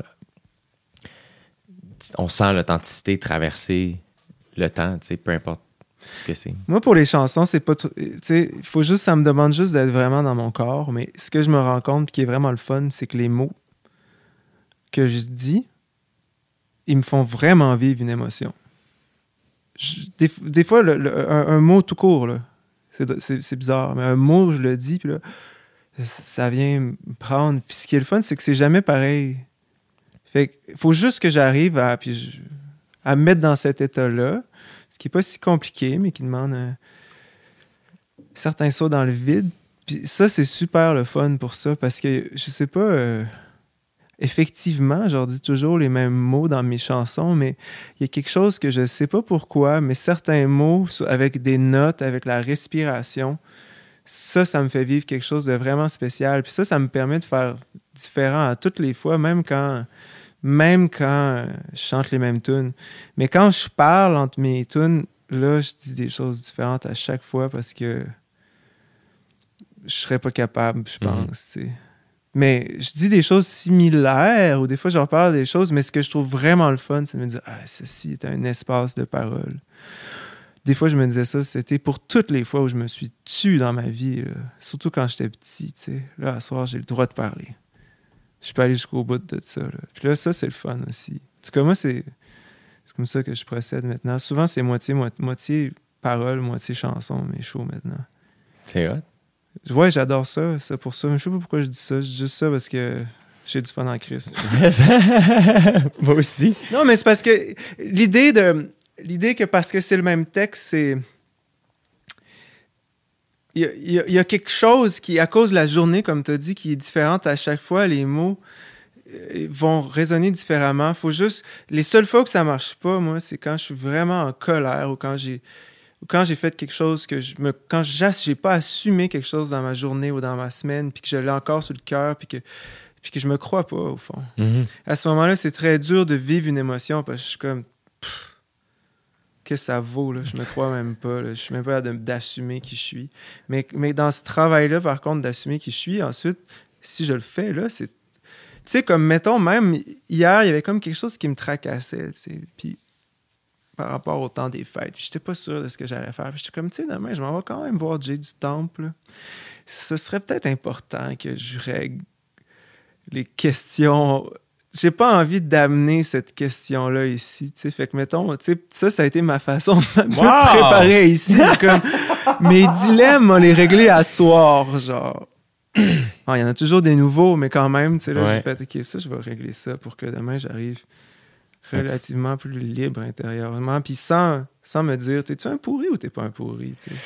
L'affaire aussi, c'est que ce sentiment-là va revenir toute notre vie. Tu sais, je pense qu'on va tout le- ça, il va toujours avoir des moments où on se sent imposteur ou pas à bonne place. Puis, euh, des fois, je trouve que moi, ce que j'aime de notre métier, c'est que même si je me sens de même avant de monter sur scène, euh, si je, je trouve que c'est le, c'est le, le, le pas le plus dur, c'est le premier pour Ouais. embarquer sur scène parce que tu te crois pas. Mais une fois que tu es rendu sur scène, tu pas le choix. Puis, fait que c'est l'affaire des fois qui, qui te ramène le plus. En tout cas, moi, dans mon cas, ça a été ça mon expérience. Des fois, c'est que je me, ça, c'est, finalement, c'est exactement ça que j'avais besoin de faire pour assumer qui je suis. Puis, puis même si il va y avoir des moments où, tu sais, mettons, quand tu t'assumes pas, là, où tu te sens à l'envers de quelque chose, puis là, tu apprends momentanément, hey, je, je veux plus faire ça. Puis là, ben, t'es bon là, pendant une couple de temps. là. Puis là, donné, whoop, tu le refais. Mais t'es pas revenu à case départ. Je, pense pas, en tout cas. là. je brainstorm vraiment à voix haute. Euh, c'est juste de faire Ah oui, je me suis souvenu que j'aimais pas ça, faire ça. faut vraiment juste, je me rappelle de pas le refaire. Puis il faut aussi accepter que, hey, tu vas, tu vas te tromper des fois dans ta vie. Des fois, ça va être plus grave que d'autres. Faut que tu prennes responsabilité avant de pouvoir passer par-dessus, j'ai l'impression. Je sais pas. Ben oui, tout à fait. Ça, moi, en tout cas, c'est quelque chose qui n'a pas beaucoup existé, on, on dirait, dans... Non, il faut, faut pas que je sois trop... euh, faut pas que je sois trop sévère, mais, mais on n'est pas, on n'est pas euh, au Québec, on n'est pas nécessairement une- euh, des gens qui assumons beaucoup. On est doux, que- on est fin, on est vraiment gentil, je pense. Ben oui, puis même historiquement, tu sais. Puis on a, on a vécu toutes sortes de choses, tu sais. Puis je vais, tu sais, bon, quand on, quand on s'est fait coloni- coloniser par les Anglais, c'est sûr que c'est plus difficile ensuite parce que ça enlève un- une certaine souveraineté. Puis c'est comme quand tu habites chez tes parents, c'est bien beau d'être responsable, mais c'est quand même eux qui payent le loyer. Mhm. C'est plus difficile. Après ça, il y a différents événements qui ont fait que j'ai l'impression qu'au Québec, on a eu du mal à se responsabiliser, que ce soit l'événement des patriotes, que ce soit, c'est, après ça, les référendums où c'est que finalement, on est comme, Eh, on ne sait pas trop ce qu'on veut faire, on aimerait ça un petit peu, mais on n'est pas sûr. Puis là, moi, ça m'amène à, à, à où c'est qu'on est rendu à- avec un premier ministre qui n'assume pas de le racisme systémique. C'est comme, regarde ça, ça fait partie de notre histoire. Tu es à la tête en ce moment. Reconnais que c'est là, là. Ouvre des livres, je sais pas, renseigne-toi, mais c'est là. C'est ça, que tu- c'est ça ta job. C'est d'assumer. Puis il le fait pas. Fait que moi, j'ai envie de dire, au Québec, s'il y a une chose qu'on devrait apprendre, c'est ça. S'il y a quelque chose de ça qu'on a perdu, c'est triste. Euh, on a subi des échecs. Mais là, on est rendu passé 18 ans. Là, il faudrait qu'on soit capable d'assumer. On peut plus donner ça sur l'excuse qu'on est jeune. Là, là c'est le temps. Puis, par exemple, ce qu'on a fait aux Autochtones, même si c'est pas moi personnellement qui l'a fait, ça existe, ça a été soutenu dans notre société, il faut le nommer, Mhm. pour plus que ça reste oubliés et invisibles parce que ces gens-là, pendant ce temps-là, c'est une violence qu'ils Mhm. reçoivent. Et là, on a un premier ministre qui. Tu sais, pour- ça va me ramener à la musique parce qu'on n'a pas trop parlé. Ben moi, c'est ça qui a déclenché mon nouvel album. C'est- la mort de Joyce et Chacoan, suivi de la non-responsabilisation du premier ministre. Ça, ça ça m'a mis furieux, mais triste aussi. Ben oui. Ça Absolument. m'a fait écrire plein de tunes, puis c'est ça l'album. C'est un, c'est un album que j'ai écrit en un mois suite à la mort de Joyce et Chacoan. Ben oui. Une chanson qui, qui est directement dédiée. là. Oui, ça s'appelle Monsieur le Premier ministre. C'est comme, comment t'as une job à faire? Fais ça, là. Assume. Tranche. Demande pas aux autres de trancher. Dis pas que c'est jouer avec les mots. Les mots, c'est ça, comme ça, avec ça qu'on fait des lois. Les mots ont extrêmement d'importance. Les mots font que soit que c'est un accueil ou soit que c'est une violence. En ne nommant pas le racisme systémique, c'est une violence. C'est de nier l'existence de ces gens-là.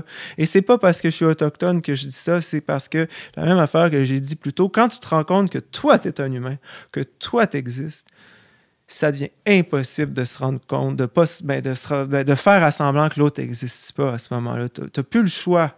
C'est toi que tu renies quand tu renies l'autre. Je veux dire, ça n'a aucun sens. là. Mhm. C'est peut-être une stratégie politique, mais c'est une stratégie violente. Ouais, puis c'est. euh, ouais. C'est vraiment juste. euh,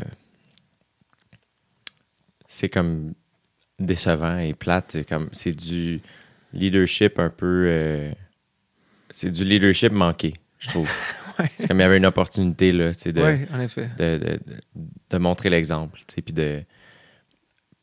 Puis qui a été raté. Puis, ben, I guess que quelqu'un, à quelque part, va, fin- va finir par se ramasser dans cette position-là et prendre ce, ce leadership-là. Le prochain, j'imagine. On le se le souhaite. S'il reste pas trop longtemps au pouvoir. Moi, tu sais, j'étais bien naïf, j'avais quasiment peur.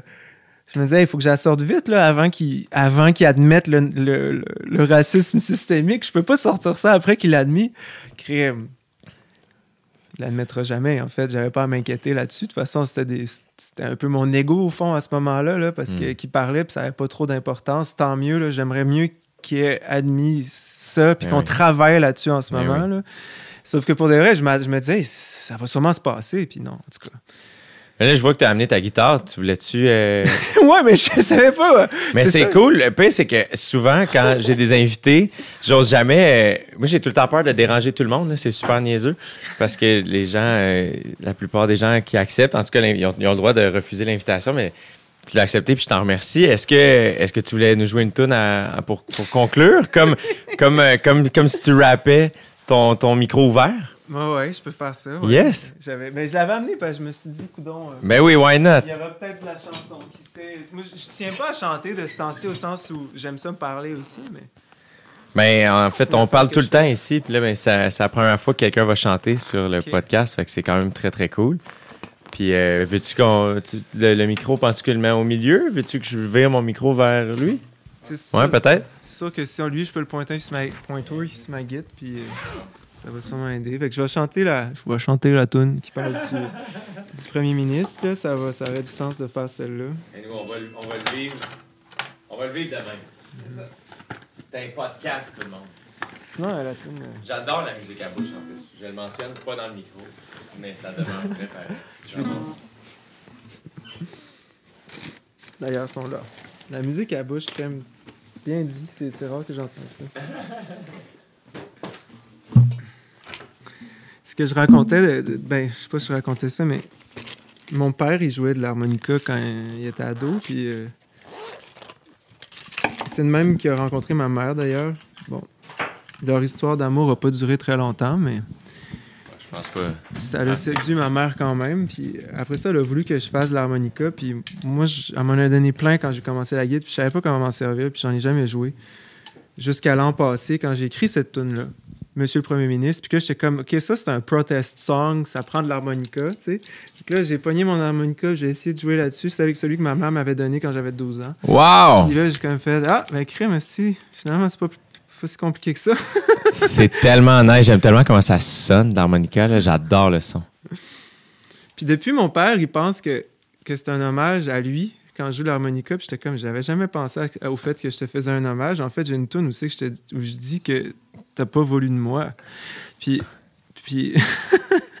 mais c'est cool parce que je vais revenir à ce qu'on disait tantôt. On en a parlé de ça, puis ça a été une belle discussion. Puis quand il m'a dit ça, que c'était un hommage, finalement, j'ai fait, ben, en fait, je pense que oui. Je pense que je m'en suis jamais rendu compte, mais finalement, sûrement que oui. Parce que je le sais que tu joues de l'harmonica, que tu en as joué. C'est ça. Puis en fait, je te trouve. Je t'ai- je t'ai presque jamais vu en jouer, mais quand je t'ai vu, j'ai vu quelque chose que j'ai rarement vu en toi. C'est sûr. Parce que c'est quelque chose justement propre à l'adolescence. Puis ça, je suis en train de le découvrir en le disant parce que je je m'étais jamais pensé à ça. Puis c'est des choses auxquelles il a peut-être un peu renoncé, si tu l'as dit, parce que c'est rare qu'il joue de l'harmonica maintenant. Moi, je vais, je vais essayer de. Je vais juste m'accorder parce que Yes, pour les gens à la maison, euh, c'est pas si intéressant ça, la- l'accordage, mais. En même temps, j'adore ce moment-là, l'espèce Ok. de moment de flottement où on bouge les micros, puis Charles me redonnait un autre micro, tu sais. J'aime tout ça, puis tu racontes une anecdote super deep en même temps. C'est vrai que quand même, je suis en train de passer toute l'histoire de ma création puis mon rapport à mes parents. Fait que maintenant, quand je joue l'harmonica, je pense pas systématiquement à mon père, mais je le vois comme une sorte d'hommage à lui, puis quelque chose que j'essaie de continuer. Au fond, quelque chose que j'ai trouvé beau en lui, que j'essaie de continuer, parce qu'il y a des choses en lui que j'ai pas trouvé belles, évidemment. Puis, euh, si jamais j'ai des enfants, ce serait peut-être la même chose. L'inverse serait surprenant. Je veux dire, ils vont sûrement voir des choses pas belles en moi aussi. Mais ce qui est important, je sais pas, ce qui me donne le goût, ce qui te donne le goût de garder, tu sais, je vais dire une autre affaire intime. Bonjour, Jean à la maison. Mon père était toujours en retard. Toute mon enfance, j'ai attendu mon père. C'est pour ça que là, attendre le go, ça me fait chier en Christ. là. Je fais des tunes, puis je les sors une semaine après. Puis, puis malheureusement, toute ma vie, j'ai été en retard aussi. Ah, c'est drôle, ça. Jusqu'à temps que je me rende compte que c'est une violence, en fait. Quand. Non, mais c'est vrai. Ben, moi, ce que j'ai C'est constaté. désagréable. Quand, puis je parle pour moi, tu sais, parce que chacun a son rapport à être en retard ou pas. Mais ce que je me rendais compte quand j'étais en retard, c'est que finalement, là, ce que deep down je pensais à l'intérieur de moi, au moment d'être en retard, là, au moment où je me mets en retard. D'ailleurs, aujourd'hui, je suis arrivé à l'heure. Full à l'heure. Ouais. Full à Parce que l'heure. justement, je suis à l'heure maintenant. Mais c'est que ma vie est plus importante que celle des autres. C'est ça que je me disais à chaque fois que j'arrivais en retard. Mais quand je me suis rendu compte de ça, ben j'ai arrêté. Fait que ça, c'est quelque chose que je veux pas soutenir, que je veux pas porter, que, que mon père faisait. Je sais pas s'il le fait encore. Mais l'harmonica, ça, je trouve ça beau, puis ça, j'ai envie de le porter. J'adore ça. Philemon, merci tellement d'avoir euh, accepté l'invitation. Grande conversation, c'est vraiment fascinante. J'avoue que je suis un peu surpris que tu m'as invité, mais agréablement surpris. C'est- C'est-tu à cause de Safia? Elle m'a écrit, j'avais répondu. Puis on- moi puis Safia, souvent, on a le vilain euh, défaut. On s'aime vraiment, vraiment, vraiment beaucoup. Puis souvent, quand on s'écrit, on se répond pas de manière euh, fluide. Fait que là, finalement, elle m'avait pas re-répondu. Euh, puis finalement, ben, j'ai juste euh, dit à ma sœur comme Ah, je suis vraiment dans un, souhait de rencontre au podcast. J'ai envie de d'être ouvert à toutes sortes de rencontres, puis d'être ouvert à, à tout le monde, puis de, de me ramasser dans toutes sortes de conversations. Fait que j'ai juste dit à Laurie, sans, sans, sans, sans y avoir pensé plus qu'il faut, invite euh, Philémon Simon. Puis euh, ça a été aussi simple. une rencontre. Une rencontre, tout simplement. Puis je pense qu'on on en a vécu une, mon gars. Puis je te remercie vraiment. Puis je suis vraiment heureux que cette rencontre-là se termine en musique. Fait que euh, quand, quand tu veux. Ouais, ben merci. Merci, Merci. de- merci pour tout ça. Ben, je vais nécessairement me reculer idéalement quand je vais en faire, parce que sinon ça va être fou raide, mais. Peux- Je vais poser. Qu'est-ce qui. Ouais, qu'est-ce qu'il y a? C'est parfait. Tu peux te mettre à l'aise là, au pire, c'est pas grave. Moi, j'essaie de trouver un- pas un angle, là, mais-. C'est sûr que la guide. euh, tiens, je suis mieux de me mettre comme ça. Je vais te regarder le la, chest. la table, tu peux reculer un peu sans problème. Là. Ta main, c'est. Ben, ouais, c'est vrai que je suis comme un peu. Tiens, Puis tu- lui, tu peux l'approcher facilement. là, Tu sais, je sais pas si ça va. Ça, là, tu peux Ouais. tirer. Ouais, elles sont bien. C'est parce qu'avec une guitare dans les mains, ça devient difficile de tout. Ah ouais, ok. Ok, comme ça. Je pense que ouais. J'adore ça. Ok.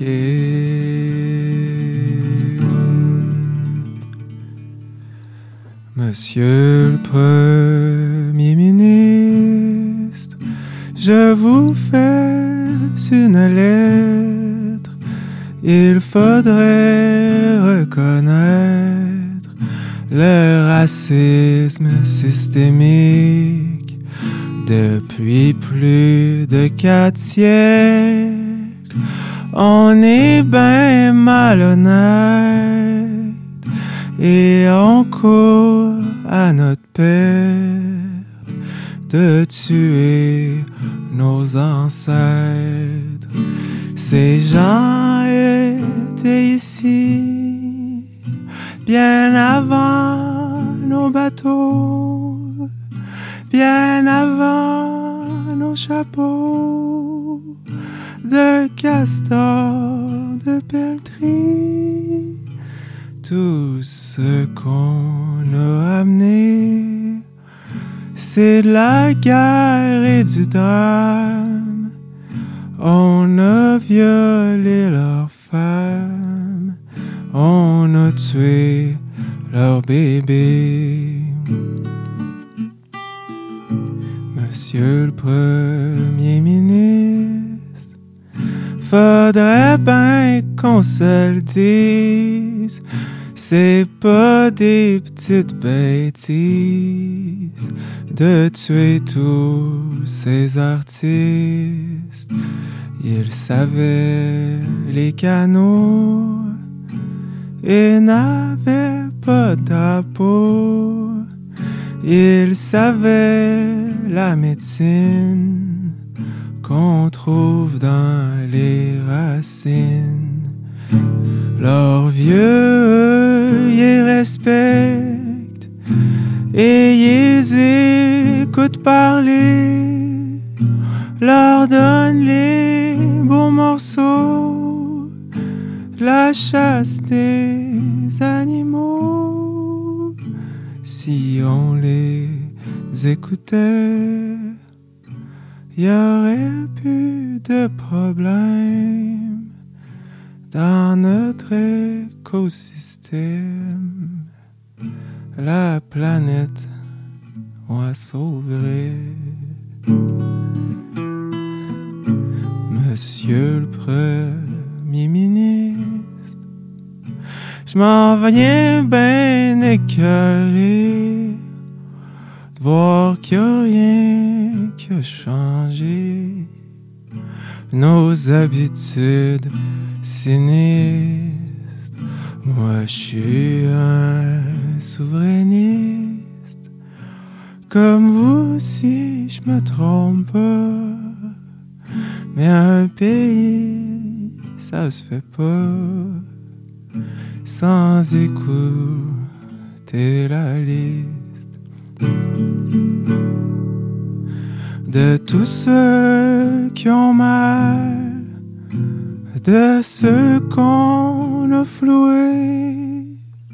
Faut demander au volé si on été volé. Demandez pas aux voleurs.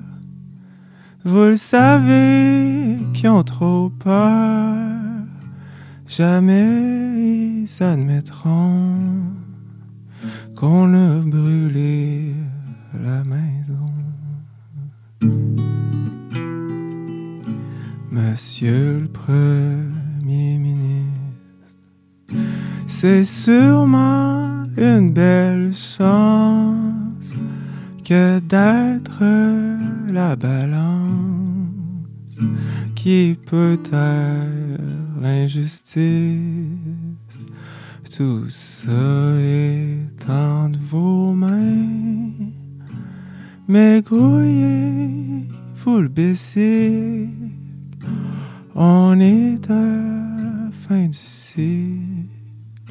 J'attendrai pas demain. S'il faut que je crie tout seul, me crier encore lisse. J'ai pas peur de mon pénis, pas peur des claques ailleurs. y a du monde chaque jour qui meurt notre système. Moi je dis, faut qu'on s'aime. Écoutez, c'est l'amour